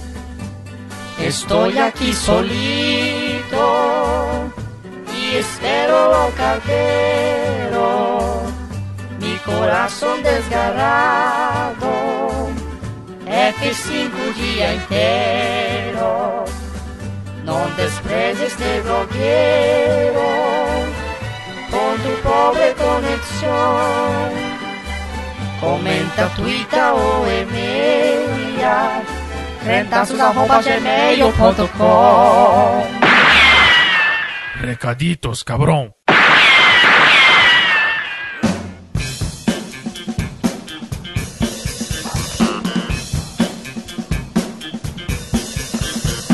Muito bem, Jonathan. Voltando agora para a segunda parte dos recaditos, a parte que fica depois, né? Agora que os recaditos fazem meio que uma dança do machixe, né? O recadito no começo, no final. E o pode crente no, meio, fazendo, sanduíche. Exatamente. né? E eu aqui fungando para desespero dos conservadores de podcast que você vai ficar esse barulho de, de pessoa que está doente. no. Exatamente. É, é, Esse, essa, imagina o cara que tá escutando esse podcast, né, com um fone de ouvido, imaginando você fungando no cangote dele.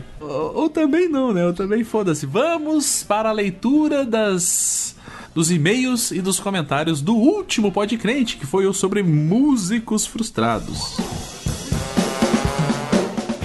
E quem que aparece logo de cara aqui? Já, já de cara, já em primeiro lugar, Felipe Lemos falando. First. o cara é foda. né? Esse, esse é o Felipe Lemos que a Rede Globo não mostra. É, é aquele, aquele rapaz que participou lá do, do podcrente sobre é, teorias da conspiração gospel. Exatamente. E ele Pareceu- Colocou, colocou o First do meu trabalho para comentar. Lá não apareceu comentário acima e também porque não tinha nada decente para comentar ainda. que, que isso quer dizer? todo, antes disso, tem todo o meio de campo ali que, Sim. que. Veio você, você, Cristiano Machado. Escreveu Old. depois que escreveu foi mantendo aquela a tradição da, da época do ball, né? As pessoas não sabem o quanto o Old é poderoso no, num grupo secreto. Aí surgiu o Eduardo Matos ali com seu sorriso pimpão, seu sorriso sem dentes, que é aquele sorriso que você não sabe se tá sorrindo ou se tá sendo irônico com você. Exatamente. Ele colocou o asterisco, dois asteriscos, que na verdade poderia ser um só, porque ele quis dizer cu, e daí é um asterisco só, não são dois. É, a não ser que a pessoa tenha algum desvio intestinal, né? Não sei. E ele diz Comeram o asterisco do First. Brincadeira, Felipe Lemos. Daí mandou várias corações. piroquinhas ali, né? Isso, você veio na sequência e comentou. Da escola MD Mística de Comentários. Será que está surgindo uma comunidade de corneteadores? Comentadores, seu analfabeto.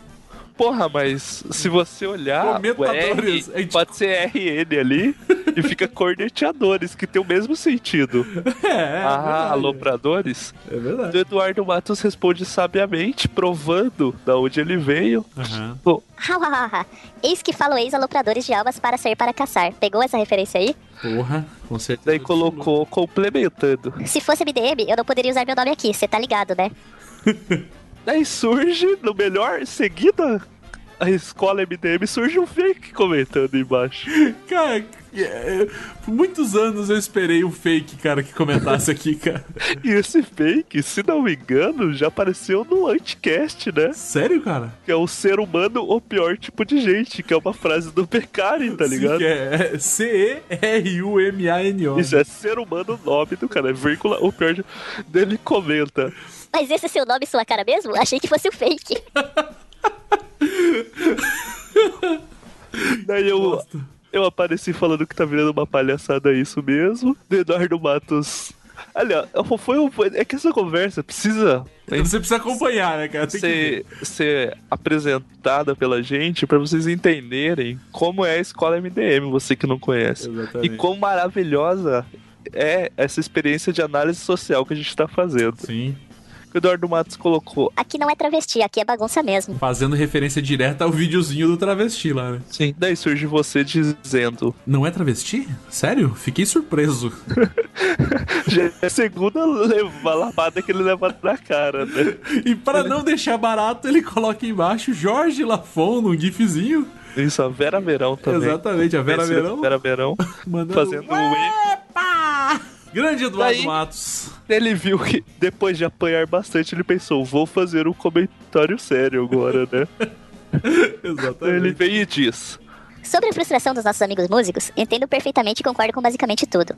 Acho que o lance do Dani tocar em botecos e parar de ser convidado para igrejas, etc., tem quase tudo a ver com o que foi falado nesse podcast.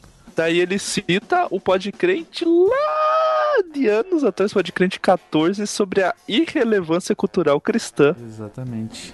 Ele continua. São, são dois. Esse podcast está dividido em dois Duas partes, né? volumes, né? Ele continua. Uma das coisas que mais me entristecem são as igrejas acharem super necessário ter um grupo musical num culto. E ainda por cima colocarem ênfase no fato de que, sem a música, não é possível adorar a Deus ou sentir a presença dele. É tipo um êxtase a música e quase nunca o entendimento do que é cantado. Acho que foi o maior comentário meu aqui no Crentaço. Peço perdão pelo vacilo. Pediu perdão pelo vacilo, mas não mandou fotografia com plaquinha, né? Então. Exato, daí não, tá não perdoado. vale, né? Não. A gente tem essa instituição, a igreja institui a música como única forma de adoração, a gente institui a plaquinha como única forma de perdão. Exatamente. A única maneira que você pode redimir-se agora, Eduardo, é mandando uma foto com uma plaquinha escrito perdão pelo vacilo. Logo embaixo, Caio Coisa, será que é o nome dele? Caio Coisa respondeu: Existe uma ideia bitolada de que a adoração barra louvor é igual a música barra cantar. Por isso, a música é colocada num patamar que, na verdade, não deveria estar. Em pé de igualdade com a leitura da Bíblia, por exemplo. A própria ideia do culto já acaba limitando o tempo, lugar e forma de se fazer adoração, louvor e oração a Deus. Falta liberdade e outras paradas. é, liberdade e outras paradas é complicado, porque o que seriam essas paradas? Seriam consequências da liberdade? Ou, ou será que, que é liberdade que vai pra dentro da cabeça? Daí embaixo é um guest, que quando aparece o guest, isso é uma pessoa que comentou ou não teve coragem de pôr a Ou carinha, não teve bolas? Ou ela desistiu, comentou e desistiu, abandonou, mas na verdade parece ser o Davi, porque tem embaixo o mesmo comentário com a cara dele. É, exatamente. Talvez então eu ele vou, vou acreditar a você. Davi? Barba, manda esse link pra Lira e para o Dani. É de uma palestra que o Marcos Amarante Almeida Seriam Barquinhos Almeida que eles falam? Exatamente, Marcos Almeida. Fez o movimento mosaico, definindo melhor a diferença que deve haver entre o púlpito e o palco. Beijos de luz. Beijos de luz, beijos gregos de luz pra vocês. Quem assina assim não veio pra caçar aqui no comentário. Exatamente. Um comentário bacana do meu querido Shining Box. Não faço ideia de quem seja essa criatura. Deve ser mais Cara, eu diria que é uma- a foto é muito boa. É tipo um japo... uma foto do japonês. Não, é um chinês, porra. Não seria japonês em box. né? É, é verdade. Podcast maneiro. Confesso que no começo achei que seria um podcast contando experiências da galera e como elas começaram ou terminaram, mas foi bacana o rumo que tomou. A gente também teve essa, essa expectativa, China.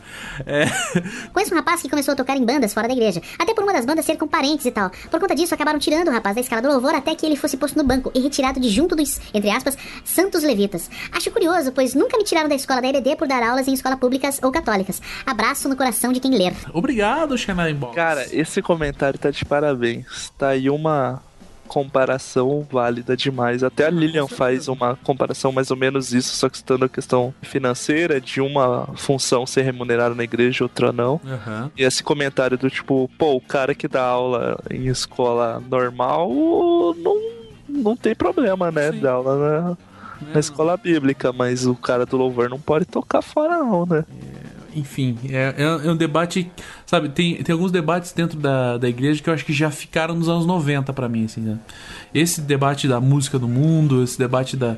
é, já ficou pra trás. Acho que a gente tem que evoluir pra questões mais sérias. Só que, é claro, sem desprezar as pessoas que ainda estão nesse debate. Então eu acho que o Podcrente ele serve também como uma espécie de, de esclarecimento. Falar, ó, a gente pensa dessa forma, a gente acha que esse debate já é um debate passado.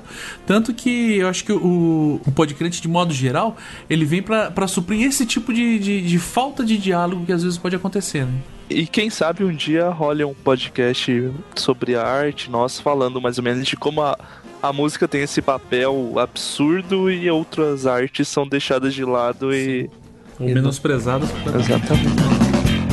E quem surge comentando embaixo é o Gleibson Nosso Silva. amigo Gleibson! Nosso amigo das predas. Esconde as predas, Gleibson! o gato da cartola e monóculo. Essa cartola tá cheia de preda. Que veio escrever e comentou. Fez um comentário de, de altíssimo garbo, elegância e de, de vital relevância.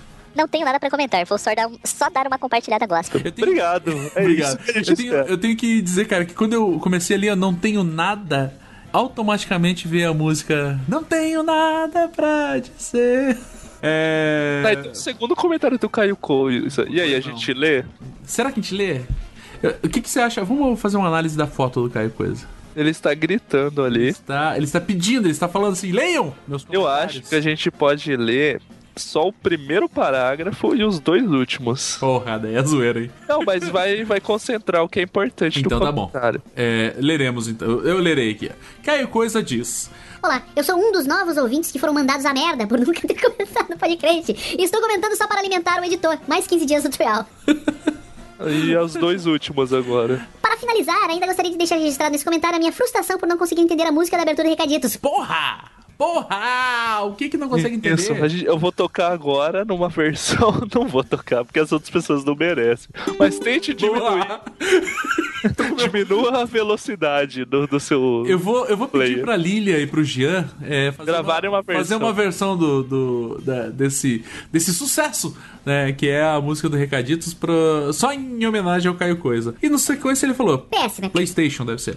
Sou liso e achei ofensivo mais de 60 Dilmas na camiseta para chocar a família brasileira. Obra do demônio Michael, que não me deixe a prosperar. Maldito demônio Michael.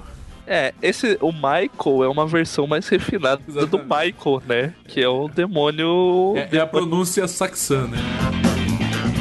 Agora, não zoando tanto, já que a gente zoou, é que Você no meio ele faz mais ou menos, ele fala o que a gente leu do outro comentário dele Sim. e tal. Mas a gente queria ler essas duas partes. Primeiro, pra lembrar que muito obrigado a quem comentou e proporcionou mais 15 dias de trial. É, eu, pe- eu peguei que já deu 30 dias, porque o Calil, que é um belo nome também, né? Calil Portugal, ó. Mais 15 dias no trial. É, foi o comentário dele simples. A gente agradece muito.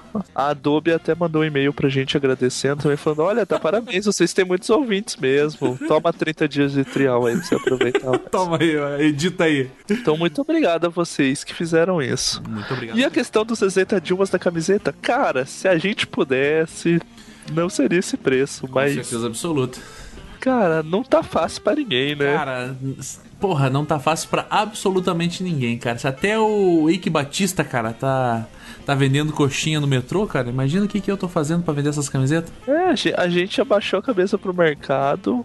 Pra mão invisível, né? Isso, exatamente. E a lei da oferta e da procura, né? É, vai que você. Tá tendo pouca procura? Porra, a gente vendeu quantas? Já, já- já somamos. Não, já tem camiseta vendida, cara. Não, tem camiseta vendida. Aliás, um abraço pro Pedro Calisto. Um beijo, um beijo grego na alma do Pedro Calisto. Tá de parabéns, hein? Só falta mandar a foto pra gente usando a camiseta. Tem que estar usando a camiseta e segurando uma coxinha. Isso, amarra a camiseta com aquele nozinho na altura do peito ali. Puta que pariu, mano, não. Não, ó, desculpa. Eu acho que eu me excedi. Eu acho que você tem sonhos molhados com o Pedro Calisto. É, vamos continuar aqui lendo agora o recado do meu querido Felipe Catan, que coloca. Que talvez não seja com o Pedro Calisto, mas com o Catan que eu tenha sonhos. Então vamos ao comentário Por dele. favor, leia o comentário dele. Vim achando que ia ouvir músico crente falando. Af. Rolou um julgamento. Rolou um julgamento violento, né? Tá louco. Ele falou: É complicado que as igrejas, e às vezes até os próprios músicos, não conseguem separar o artista do músico da igreja. As igrejas não entendem que aquele cara ali, que toca muito bem seu instrumento, é um profissional, que investiu em música e recebe pelo seu trabalho. A igreja, um local onde os trabalhos são feitos na base do voluntariado, não pode obrigar alguém a ser voluntário. As igrejas têm que entender que as habilidades e tempo dos outros não são propriedades delas. Alguns músicos, e isso falo por conviver no meio, vejam só, também sou músico, também não conseguem fazer essa separação. Então, em vez de falarem, sou músico, mas não posso arrumar um compromisso de tocar na igreja, acabam entrando em bandas e afins, e por suas obrigações ou mesmo vontade de descansar, não cumprem com os compromissos firmados por eles mesmos. Essa é basicamente minha frustração como músico. O que acaba faltando é comunicação e compreensão. Porém, sei lá. Esse, porém, sei lá, no final, é tipo. Desabilitou o Tipo, crédito. ou não, né, no final, né? Sim. É tipo Caetano Veloso, né? Exatamente. Ou não. Eu acho tudo isso ou não também, né? Bom, é, mas vamos ler. Beijo, Felipe Catan. É, mas o. Vamos ler o, o comentário do meu querido Nelson Neto. E ele começa já com um grito. com um grito de axé. E aí? É, é, é, oh. Exatamente. Eu já conhecia o trabalho da banda Simonami e do Dani. Acho eles ótimos músicos e tomo as letras deles como reflexões constantes. Eu me sinto um músico frustrado também. Vejo a igreja nesse tema como um lugar preconceituoso e que, a certo ponto, faz até mal à alma, pois aceitam músicas que têm inserido em suas letras vingança e grande sentimento de ser melhor que os outros. O que eu acho que vai contra a palavra de Cristo. E negam músicas que falam de amor e de verdade pelo simples fato de não, ter, de não ser de um artista gospel. Recentemente tive uma discussão saudável sobre isso com uns amigos e acabamos a conversa com a pergunta: Uma verdade dita por uma pessoa que não é seguidor de Cristo deixa de ser verdade? Olha aí. Um grande abraço para a equipe do Crentaços. É, rapaz. Nelson Neto tem constantemente surgido. Grande Nelson Neto. Esse, esse sorriso contagiante do avatar dele. Esse olhar penetrante. Eu, eu me apaixono por ele cada vez que eu olho. É. E aqui vem o, o Bispo Eliezer Moreira. Caraca, não bastando ser Eliezer, é também bispo, né? Isso. Ele diz: E aí, meus queridos amiguinhos, achei sensacional o debate sobre músicos frustrados. A realidade é que no cenário da música gospel atual, que não se amalda esse sistema sórdido de cantar mais do mesmo, tem que trabalhar o dobro para que sua arte permaneça fidedigna. Veja bem, me considerava um músico frustrado, mas quando avaliei o quanto tem que se sujar para fazer sucesso, prefiro manter minha alma intacta. Olha. PS, Barba, continue tocando suas gaitas. Não que isso fará você ter sucesso, mas um mendigo tocando gaita é muito chique. Viva o blues. Achei ofensivo. Eu pra achei, caralho. eu achei que vou, vou comentar com meus amigos lá na Cracolândia. É, vou começar a ministrar aulas de gaita lá na Cracolândia para De gaita para mendigos. Exatamente, é, é Homeless Music. É, pra, pra incentivar nosso amigo Eliezer, né? Que gosta tanto desse, desse ritmo de música que é o, o blues de mendigo. A pergunta é: se ele passasse na rua e visse você enquanto mendigo tocando gaita, ele daria dinheiro? Né, ele daria um corridão, isso sim que ele daria. Se ele falar não, logicamente eu daria. Então se prepare que junho tem novidade. é isso aí! Se você, você teria moral de me dar é, 3 reais uma vez por mês? Olha aí. Isso, pra eu tocar gaita. To, toca o gaita também. E no final ele fala assim: ó, Vocês me inspiram. Não, quem inspira é. Enfim. É, vocês me inspiram e me fazem pensar. Um forte abraço. Grande Eliezer Bispo. Além, é claro, das, dos comentários, grandes comentários, grandes né, no, no tamanho e comentários também de, de, de, de garbo e elegância. É, as pessoas não partiram só pra zoeira, também fizeram outras considerações que eu achei, julgo, muito válidas. Mas além dos comentários, também veio um e-mail da nossa querida Talita Garça. Será que é Garça o nome dessa menina ou é Garça? É, não sei. Caralho. Porra, é Talita Garcia, seu idiota. Parabéns, hein? E ela diz o seguinte: Olá, pessoas! Fala, musiqueiros! Alô, marujos! O podcast 28 foi muito legal. Curto a Simonami, imaginava que eles eram super fofoletes, mas eles têm sangue nas veias, no melhor sentido. Comprovou-se também a lavagem cerebral do pastor da igreja do armazém, que ensina os irmãzinhos o vocabulário de baixo calão, para não faltar a crítica clichê mais, entre aspas, sensacional. Abraços, Thalita Garcia, OBS. É, por favor, coloquem a vozinha do esquilo menor infrator, caso essa epístola vá ao ar. E chega de referências à podosfera. O que, que você achou dessas. Desse... Eu achei muito bem bolado. Paga 100 reais pra ela. Pode dar 100 reais tem- pra ela? Pode dar. Tá de E parabéns. Garcia pega teu dinheiro e senta no seu lugar, fica lá olhando.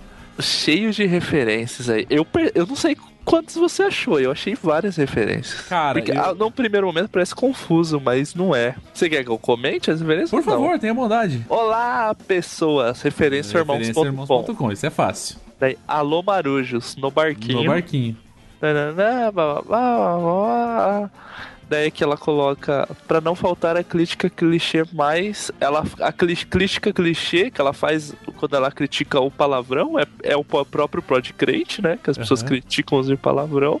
Sim. E daí a crítica clichê mais sensacional, que é uma referência ao É o Melhoranza. Melhoranza, que é uma entidade, né? O padroeiro dos podcasts evangélicos. Exatamente. Daí, daí na observação final, ela pede a vozinha do esquilo, que é outra referência ao Outra podcast. claríssima O referência. esquilo menor infrator deu uma referência ao Teologia de Boteco, que fala sobre a diminuição Sério? da, não redução pego. da maioridade penal. Essa eu não tinha pego.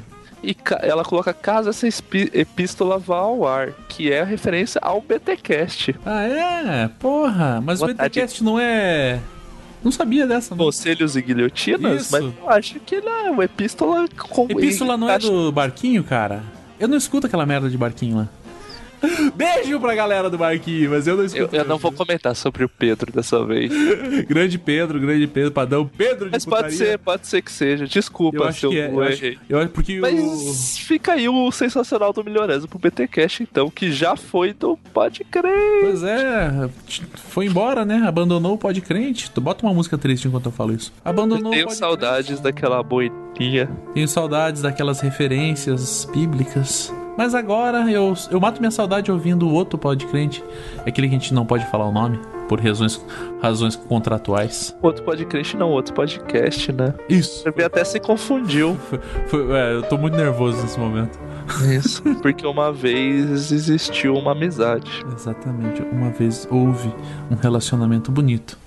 Mas, como não há mais, vamos agora terminar. É isso? Vamos embora, né? Vamos pra casa, vamos dormir. Porque, como já disse Vandran nesse podcrente, vamos embora que esperar não é saber. Exatamente. Quem sabe, faz a hora. Então, quero mandar você que ficou. Pô, vamos fazer um finalzinho? Se a partir de sábado você não ver a gente Exatamente. colocando nada na internet, porque a gente tá preso. Exatamente. Vamos na, mar... na contramarcha para Jesus fazer uma oposição à marcha. Dar um abraço. Dar um abraço em todo. Não pode falar nome, não, né? Venha dar um abraço na gente. Se você é de Curitiba e tá na marcha, venha dar um abraço. Eu sou aquele cara de preto, gordo, com barba, fazendo Parece um cara. mendigo tocando gaita. Exatamente. Eu vou levar minha gaita. Se, se o bispo tiver por lá, eu toco uma música Se pra não ele. quiser dar um abraço, dá dinheiro. Pode ser. Que é muito melhor do que abraço. Ficamos assim então, Jonathan? Ficamos combinados assim. Eu oro por você. Você ora por mim. Diga tchau pra galera. Tchau pra galera.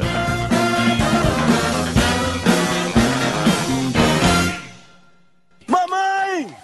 É Deus, mamãe!